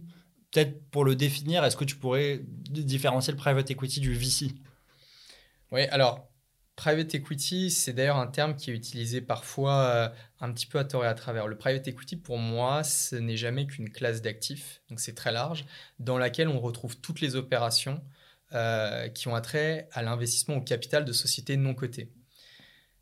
Et la définition s'arrête là. Et donc, au sein de cette classe d'actifs, on trouve aussi bien du venture capital que du LBO, qui sont pour moi un petit peu les deux extrêmes du spectre en termes de maturité euh, d'investissement. Le venture capital investissant surtout dans des startups, même exclusivement dans des startups, quand le LBO, leverage buyout, donc acquisition avec effet de levier, lui va se concentrer plutôt sur des sociétés matures, également en croissance, mais avec un profil de rentabilité euh, avéré, donc moi, c'est la distinction, je la ferais plutôt entre VC et LBO.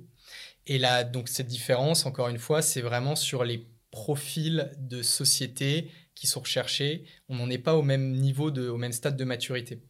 Euh, et la raison tient au fait, notamment quand leverage buyout, par définition leverage, l'acquisition va se faire en partie en dette. Et il y a une grande règle en finance, on n'ajoute jamais un risque financier sur un risque opérationnel. Et quand vous investissez dans une startup, une startup, il y a un risque opérationnel avéré, puisqu'à l'instant T, elle n'est pas rentable. Et rien ne dit qu'un jour elle le sera. Et d'ailleurs, quand on voit les, pertes de certains fonds de venture capital, on voit qu'effectivement, bah, jamais la société, en tout cas un certain nombre, ne, ne un jour rentable. Un fonds de LBO n'a pas du tout cette approche-là. Un fonds de LBO ne s'intéressera qu'à des sociétés dont le business model est prouvé, est capable donc de, lever de la dette, de faire face à ces échéances de remboursement, euh, et suffisamment en croissance en même temps pour apporter du rendement à ses actionnaires et pas seulement euh, rembourser sa dette. Donc c'est vraiment dans les profils euh, de société qu'on trouve la, différence pour moi clé dans, entre VC et, LBO. Ok, donc VC sur du pur amorçage, tu n'as pas de track record de cash flow, enfin de résultats qui a été montré par la, par la startup. Et à l'autre euh, extrémité du spectre, du coup, le, LBO et le private equity, c'est un entre-deux où ça, où ça regroupe tout ça et Pour moi, le private equity regroupe tout, ça. Moi, j'aime bien, on, trouve, euh, il y a un des rapports publics les plus fournis en data, euh, qui est celui de Bain, donc le cabinet de conseil, qui publie tous les ans une étude annuelle sur l'état euh, du private equity dans le monde et qui montre toutes les différentes classes d'actifs qui sont englobées par le terme private equity. Et dedans, on trouve le venture, le LBO, on trouve même eux l'infrastructure. En fait, tout, encore une fois, vraiment classe d'actifs très large qui regroupe toutes les opérations au capital de sociétés non cotées. Alors comment tu définirais ce que toi tu fais? Parce que toi, ce que tu fais, c'est pas du LBO, c'est pas du VC. Ça s'appelle comment du coup ce truc? Si, c'est du LBO minoritaire c'est qu'en fait, nous, on est toujours minoritaire au capital, mais dans le cadre d'une opération de LBO. D'accord, mais toi, tu investis en equity? En equity, absolument. Ok. Et les LBO, c'est pas que en dette? Ah non. Le non, non. les fonds de LBO investissent en fait en fonds propres. Ils sont toujours actionnaires majoritaires. Mais pour financer l'acquisition de la cible, ils vont également avoir besoin de lever de la dette à côté. De la dette auprès de banques, auprès de fonds de dette ou, c'est plus rare il faut que la taille de la société le permette, sur le marché obligataire. Ok. Et donc, avec cette dette et avec les fonds que apportent en fonds propres, ils deviennent euh, l'actionnaire majoritaire. Et nous, ce qu'on fait chez, dans l'équipe co-investissement d'Ardian, c'est d'être un partenaire minoritaire de ce fonds-là. Ok, ok, ok. Euh, ok, très bien. Ça, ça fait des, bonnes précisions. Le, euh, j'ai pas rebondi là-dessus, mais pourquoi, pourquoi cette stratégie d'investir en minoritaire systématiquement? En fait, c'est, c'est une stratégie qui nous permet, qui permet en fait au fond euh, qui est majoritaire, de euh, partager une partie du chèque de, ce que nous on appelle d'equity, donc de fonds propres, euh, qui peut s'avérer être un petit peu trop gros pour lui. typiquement, on a une société qui vaut, disons, 100, financée 50, pour 50 ans d'aide, 50 en fonds propres le fonds, la société de gestion majoritaire, ne souhaite pas forcément mettre 50 en fonds propres euh, parce que ce serait une trop grosse concentration dans son portefeuille. Et donc, elle va syndiquer, c'est le terme qu'on utilise, euh, une partie en fait à des euh, co-investisseurs, par exemple 10, 20. Et c'est là que nous, on intervient. C'est en fait investir, du coup, prendre ces 10, 20 et lui garder 30 et, faire, et faire du coup la transaction. Ok. Mais pourquoi en fait cette volonté, vous, de jamais être en majoritaire? Alors, au sein d'Ardian, il y a des équipes qui sont majoritaires. Nous, en fait, c'est qu'on a développé un produit financier qui permet en fait d'avoir accès à des transactions avec donc les grands gérants que sont KKR, Carlyle, Equity, Apax, etc. et d'être toujours minoritaire aux côtés de ces gérants-là. Donc, de bénéficier de toute leur création de valeur, en fait, euh, qui, vont, qui vont mettre en place dans, les sociétés cibles, euh, et de le faire à leur côté en tant que minoritaire euh, et d'apporter, quand on le peut, également euh, toute la valeur du réseau Ardian, notre expertise. Voilà, c'est vraiment ça l'intérêt du, du, co-investissement. Ok. Est-ce que tu peux expliquer un peu, alors on va parler dans une troisième partie, du le processus d'investissement. Donc, euh, comment ça se passe déjà au niveau de l'évaluation de ton équipe des opportunités d'investissement euh, quelles sont les caractéristiques que tu recherches, euh, voilà, le, vraiment early, early stage de l'investissement, comment ça se passe, la prospection?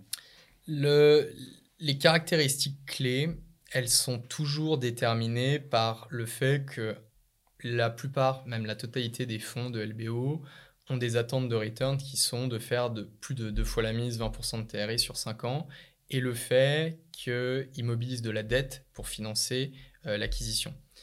De ce fait, les caractéristiques euh, un petit peu clés qu'on recherche chez toutes les sociétés vont être avant tout, avant même de parler du business, une super équipe de management. C'est elle qui est aux commandes et dans les moments compliqués, c'est vraiment elle qui peut faire la différence. Donc l'intégralité des sociétés de gestion private equity, enfin, et qui font du LBO, recherche ça, une super équipe de management. Est-ce que tu vois pas sur un fichier Excel Enfin, je sais pas comment tu les vois passer tes deals. Est-ce que tu es sur un fichier Excel C'est en les résultats En fait, l'équipe de management, tu vas t'en rendre vraiment compte et tu vas te faire une opinion lors de ta due deal. Ce qui est vrai, c'est que c'est le critère le plus important, mais c'est pas forcément celui que tu vois en premier. Il y a quand même des, tu peux en entendre parler que sur telle société, l'équipe de management est vraiment hyper hyper forte, donc ça peut te mettre la puce à l'oreille.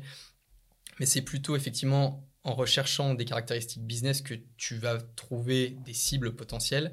Et lorsque tu vas creuser en due diligence ces cibles potentielles, tu vas rencontrer l'équipe de management et là, tu vas te faire une opinion véritablement sur elles. Et les cibles, euh, ce que tu vas rechercher en termes de business, euh, donc c'est si on prend du coup dans l'ordre, en termes de revenus, c'est forte croissance des revenus. Euh, ça va être une certaine récurrence ou en tout cas une certaine visibilité sur ces revenus. tout ce qui peut donner du confort qu'en cas de turbulence économique, le business model tiendra. donc pas forcément de modèle aussi récurrent qu'un modèle SaaS, mais en tout cas une vraie stickiness euh, de la part des clients parce que tu auras un service essentiel, euh, parce qu'il euh, il y a quand même voilà, des, des contrats long terme, ce genre de choses qui peuvent te donner du confort.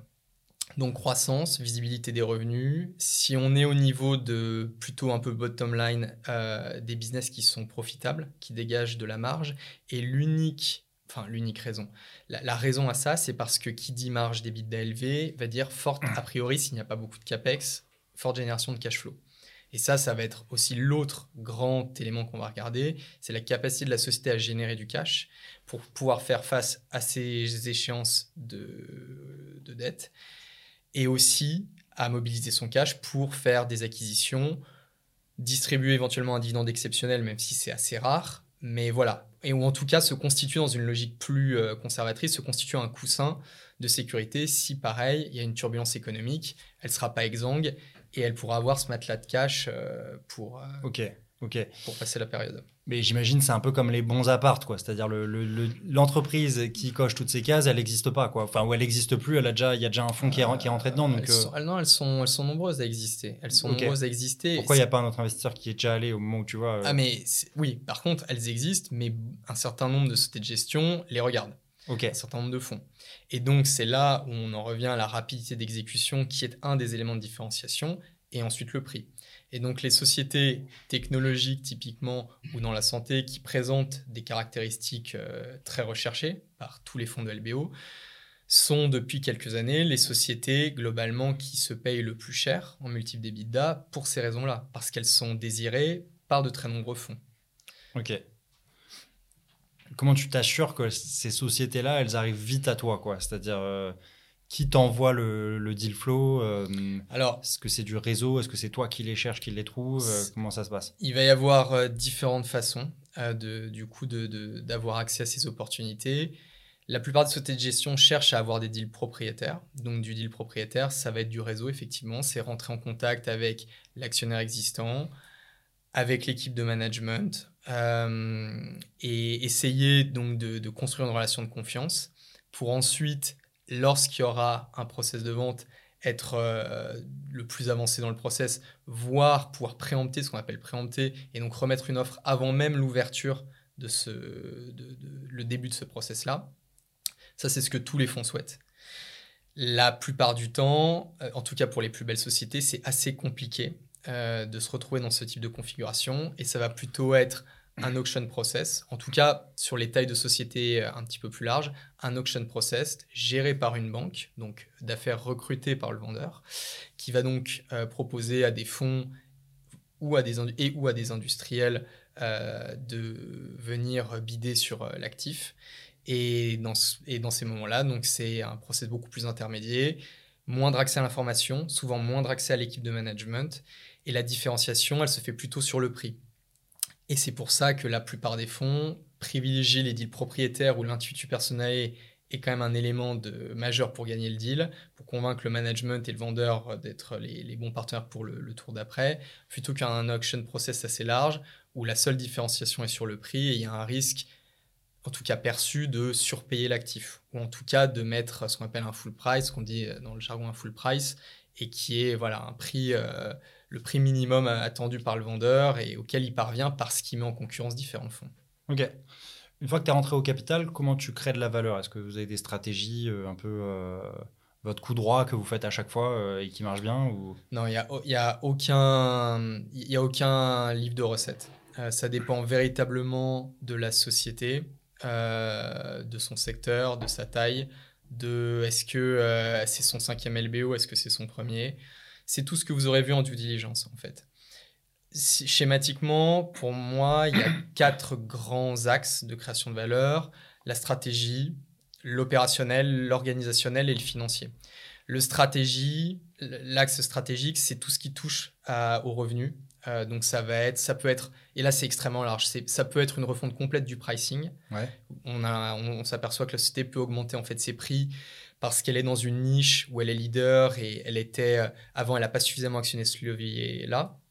Comme ça peut être euh, une industrie très consolidée et en fait ça va être de la croissance des revenus par acquisition.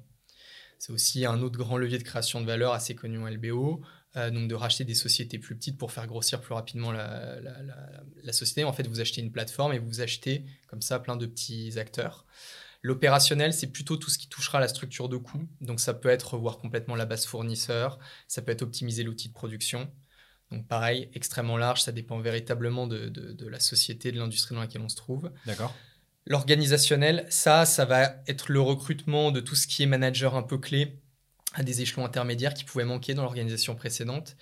Aussi assez typique lors de carve-out, euh, c'est-à-dire lorsqu'un industriel vend une de ses divisions, cette division est rachetée par un fonds, il va trouver une organisation souvent qui n'est pas très efficace. Par exemple, une organisation matricielle par géographie et par produit. Et donc, on a une personne qui va avoir euh, des ordres de deux, de deux personnes, l'une qui gère sa géographie, l'une qui gère son produit. Qui un système un peu inefficient qu'on peut retrouver dans des grands groupes. ça, c'est typiquement quelque chose organisationnel sur lequel va travailler le fonds. D'accord. Pour qu'il y ait des prises de décision beaucoup plus efficaces euh, et beaucoup plus rapides. Euh, et finalement, le financier, donc pour moi, le quatrième grand axe, là, ça va être tout ce qui est euh, discussion avec les banques, accompagnement de la discussion avec les banques, éventuellement refinancement, accompagnement lors de la sortie en bourse si c'est si la voie de sortie qui est privilégiée au moment de l'exit. Voilà, donc ça, ça va être bon, le dernier grand, grand axe sur lequel la société de gestion peut travailler. Ok, ok, ok. J'ai oublié ma question suivante. Euh, tac, ouais, la sortie. ouais, rapidement, un, mot, un, mot, sur la sortie. du coup, comment est-ce que vous gérez vos sorties En fonction de quoi Quel est le timing par rapport à ça? Le, la sortie, le timing de sortie, il est déterminé par une chose, c'est est-ce que si je sors maintenant, je maximise, euh, je maximise mon rendement? C'est la question euh, à laquelle on, souhaite répondre. Si la réponse est oui, donc on organise un process de vente. Euh, qui... Et donc là, cette fois-ci, on se retrouve du côté de, du fonds qui va embaucher une banque d'affaires, préparer donc la data room et donc organiser un process d'auction pour faire et, faire advenir des enfin, organiser une enchère, faire advenir des offres de la part de fonds et ensuite vendre si les, offres s'avèrent satisfaisantes. Traditionnellement, les sorties sont au bout de 5 ans. Parce qu'au bout de 5 ans, on a suffisamment de croissance des revenus, des résultats opérationnels pour pouvoir euh, voilà, commencer en termes de, de retour sur investissement à atteindre euh, la cible que, que, la société de gestion s'était fixée. Ok, mais au moment où, tu vends, il y a un droit de préemption. Les autres gars qui étaient au syndicat avec toi, euh, tu dois leur, c'est eux qui ont un droit de rachat en priorité par rapport au, marché quand, quand, tu dis dans le syndicat, c'est-à-dire les co-investisseurs Ouais. Ah non, non, non. En fait, les co-investisseurs, le droit, il va être plutôt être celui de sortir en même temps et au même prix que le fonds majoritaire. D'accord, ok. C'est les fameux drag tag long, c'est-à-dire quand le majoritaire sort il oblige en fait les minoritaires à sortir en même temps et au même prix pour pas que les minoritaires soient bloqués en transaction. Et à l'inverse, la contrepartie de ça, c'est que les minoritaires exigent de sortir aux mêmes conditions. Et les mêmes conditions, c'est en même temps et au même prix. C'est de pari pas su. Euh, Mais si toi, minoritaire, tu as envie de sortir, tu dois. Eux, ils ont un droit de préemption. Dans les autres minoritaires et le majoritaire, euh, les autres minoritaires du syndicat et le majoritaire, ils ont un droit de préemption sur ta sortie, non Ou? Ça, ça, va dépendre de comment ça a été négocié dans la doc. Dans le, euh, pacte, on, peut imaginer une situation où effectivement un majoritaire a racheté, par exemple, à, à, une autre société de gestion qui devient minoritaire, qui a souhaité réinvestir, garder, euh, garder un pied dans la société, et qui, ayant une telle attache avec la société, ait négocié un droit de préemption, qu'au moment de l'exit, il puisse être du coup euh, éventuellement acheteur. Ça peut être envisagé mais ça dépendra vraiment de la dynamique de la transaction et de la négociation juridique qu'il y a pu avoir au moment euh, la structuration. Mais le cas général, c'est tout le monde sort un peu, à peu près en même temps. quoi. C'est le cas général.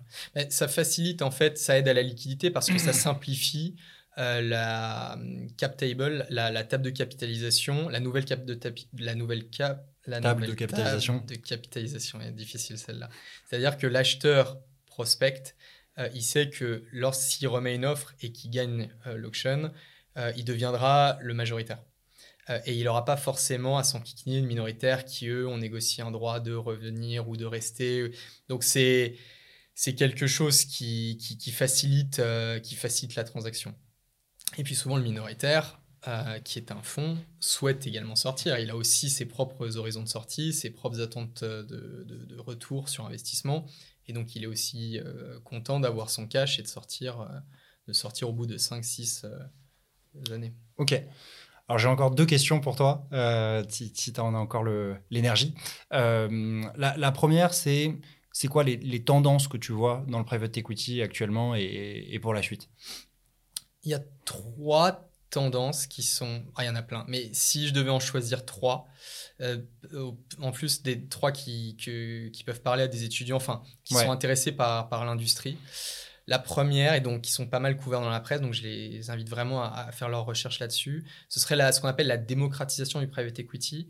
Et en fait, c'est la démocratisation, euh, c'est au sens de l'accès à de plus en plus, de plus en plus de gens vont avoir accès aux produits de private equity.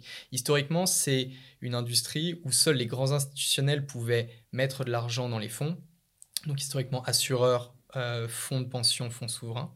Euh, il y avait d'autres acteurs institutionnels, mais en tout cas, c'était un marché vraiment institutionnel et pas du tout de particuliers. Il n'y a pas de particuliers qui étaient investis dans des fonds de private equity quelques grandes fortunes, parce qu'elles pouvaient mettre des montants euh, très élevés, presque proches, proches de ceux d'institutionnels, mais ça c'était vraiment réservé au happy few. Et depuis quelques années, il y a tout un mouvement de démocratisation, d'accès au plus grand nombre euh, sur des produits de private equity, par exemple via l'assurance vie. Ça, en France, nous, on adore l'assurance vie et c'est quelque chose qui fonctionne euh, bien. C'est de mettre des unités de compte euh, en private equity. Et la durée de détention d'une assurance vie étant de plus de 10 ans, en France, ça fonctionne bien avec les durées de détention d'un fonds de private equity. Donc, c'est quelque chose qu'on voit, euh, qu'on voit de plus en plus de cette gestion qui cherche à rendre leurs fonds éligibles typiquement à ce type de support. D'accord. Donc ça, pour moi, c'est quelque chose de très intéressant. Rendre accessible au plus grand nombre ceux qui le souhaitent, ceux qui sont avertis, qui connaissent les enjeux, les problématiques de liquidité, mais qui ont envie un petit peu de s'exposer patrimonialement aux produits. Moi, je trouve ça très ah, intéressant. Ah, Qui puissent maintenant y avoir accès sans avoir à faire un chèque de 5-10 millions euh, au fond, comme ça pouvait être le cas il y a, il y a 10 ans. C'est quoi les tickets minimum, tu dirais, d'entrée euh, pour euh, Ils sont de plus en plus bas. ça se, aujourd'hui, ça peut commencer à quelques milliers d'euros. Ah ouais, carrément, je l'avais dit, on est dans les 100 k et ça. Non, Alors, quelques milliers d'euros, tu peux faire du PI. Euh, sur, certains fonds assez particuliers, ce qui est vrai, c'est qu'il y, a euh, il y a un seuil des 100 000 euros euh, qui a été déterminé pour être investisseur professionnel, qui est toujours vrai, mais ça peut être plus bas que ça. Ok. Donc, démocratisation de la classe d'actifs. Tu me disais que tu avais d'autres tendances en tête? Oui, la consolidation des sociétés de gestion. C'est très intéressant, ça aussi, de voir des sociétés de gestion maintenant qui se rachètent. ce qu'on n'avait pas l'habitude de voir il y a 10 ans. Et récemment, il y a trois deals, par exemple, qui ont été annoncés. Le rachat euh, d'un fonds d'infrastructure qui s'appelle DIF par CVC. Euh, le rachat d'un autre fonds d'infrastructure qui s'appelle ECP par Bridgepoint. Et le rachat, c'est le plus récent, euh, de, par Vindel de ICA Partners. Et c'est un mouvement qui semble s'accélérer, en fait, de course à l'échelle de la part des sociétés de gestion et qui cherche pas seulement euh, de l'échelle, mais qui cherche aussi à développer des expertises de manière inorganique. Je m'explique, CVC, par exemple, la société de gestion, avait un fonds de buyout, avait, faisait aussi du crédit, avait d'autres euh, expertises. Pour se développer dans les infrastructures, a préféré racheter un acteur existant d'infrastructure que développer cette expertise en interne. Et donc on assiste à, ça, à ce mouvement-là, euh, que je trouve aussi très, très intéressant et qui est, qui est quelque chose qui, qui semble, qui semble s'accélérer. Et puis, troisième, euh, troisième tendance, euh, quelque chose bon, d'un petit peu niche. Ça va être pour les plus, euh, les plus intéressés par, par l'industrie. C'est ce qu'on appelle les fonds de continuation. Alors, je ne vais pas trop rentrer dans les détails parce que là, c'est vraiment pour les, plus intéressés. Mais traditionnellement, on dit qu'il y a en private equity, il y a trois voies de sortie, ce qui est vrai. Donc c'est la vente à un autre fonds. Vous avez détenu une société, vous la vendez à un autre fonds. Vous la vendez à un industriel ou vous la sortez en bourse, l'IPO. Il y a comme une quatrième voie de sortie qui semble se dessiner, qui s'appelle les fonds de continuation, et vous sortez en fait l'actif, la société de gestion sort l'actif de son fonds, la place dans un véhicule créé spécialement pour l'occasion, et propose en fait à ses investisseurs, du coup, soit de réinvestir, soit du coup de prendre euh, leur argent, leur proceeds, ce qui leur revient, leur code part, parce qu'il y a eu une vente. Et voilà. Et donc, c'est très intéressant, ça se développe. Et là, le rationnel de ça, c'est que la société de gestion, par cette voie de sortie-là, s'assure de garder le contrôle sur l'actif. C'est que l'actif, du coup, est un petit peu vendu, euh, la société de gestion se le vend un petit peu à elle-même, et donc ça lui permet d'en garder le contrôle. Si elle croit beaucoup dans l'actif, elle se dit, au lieu de le revendre à un fonds concurrent, moi j'aimerais bien, dans les cinq ans qui viennent, euh, garder, euh, bénéficier de la création de valeur, mais en même temps, moi j'ai mon timing, mon horizon d'investissement, il faut que je cède la société j'ai des contraintes de liquidité, il faut que je rende du coup de la liquidité aux investisseurs. Et ben, il y a cette voie en fait euh, qui, qui, est en train d'émerger. Et c'est quelque chose qu'on voit aussi bien aux États-Unis qu'en Europe. Et qu'on voit de plus en plus. Donc, fonds de continuation, je pense que ça restera toujours assez niche parce que c'est assez technique, mais dans la presse spécialisée, vous allez de plus en plus entendre parler. D'accord, d'accord. Donc, ceux qui sont motivés à aller, creuser ça. Dernière question. Euh, toi, tu as l'air passionné par, euh, par ton boulot. Euh, J'ai l'impression, alors c'est peut-être dû au carré d'intérêt, mais pas seulement, qu'il y a quand même assez peu de turnover dans, dans ces métiers-là en private equity, que les gens font ça euh, souvent. Donc, euh, donc voilà, ce qui n'est pas le cas dans d'autres métiers de la banque, justement, où il y a beaucoup plus de turnover. Qu'est-ce qui rend le private equity aussi passionnant? Je me suis pas mal posé la question de mais comment ça se fait qu'en fait quand on demande à des gens de l'industrie de parler de leur métier, le terme passion revient si souvent? Pourquoi est-ce que ces gens-là font 40 ans de carrière et se posent jamais la question de faire autre chose? Et pourquoi mais finalement moi au quotidien en fait j'aime tant ce que je fais? Je l'ai un petit peu hein, intellectualisé. Je, pense que ça tourne autour de, quatre, quatre, grandes, quatre grandes raisons, quatre grands piliers. La première, c'est que intellectuellement, je pense qu'il y a peu de métiers aussi stimulants, métiers en finance, aussi stimulants. Euh, quand on étudie une opportunité d'investissement, on ne se limite pas aux états financiers. On regarde la stratégie, on regarde le marché dans lequel la société évolue, ses compétiteurs, on regarde les produits qu'elle pourrait développer à l'avenir pour croître. Il y a toute une problématique autour du financement quand vous structurez la transaction. Il y a toute une dimension légale, une dimension taxe, une dimension ESG aussi qui est de plus en plus importante, qui est passionnante aussi à étudier.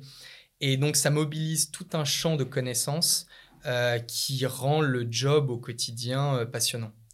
Euh, donc intellectuellement, et même après les années quoi, c'est toujours passionnant. Il y a toujours des nouveaux business que tu découvres et tout ça. T'es pas blasé après ce temps. Exactement, parce que c'est la deuxième pour moi. Donc le deuxième grand pilier, c'est que c'est un métier qui n'est jamais répétitif.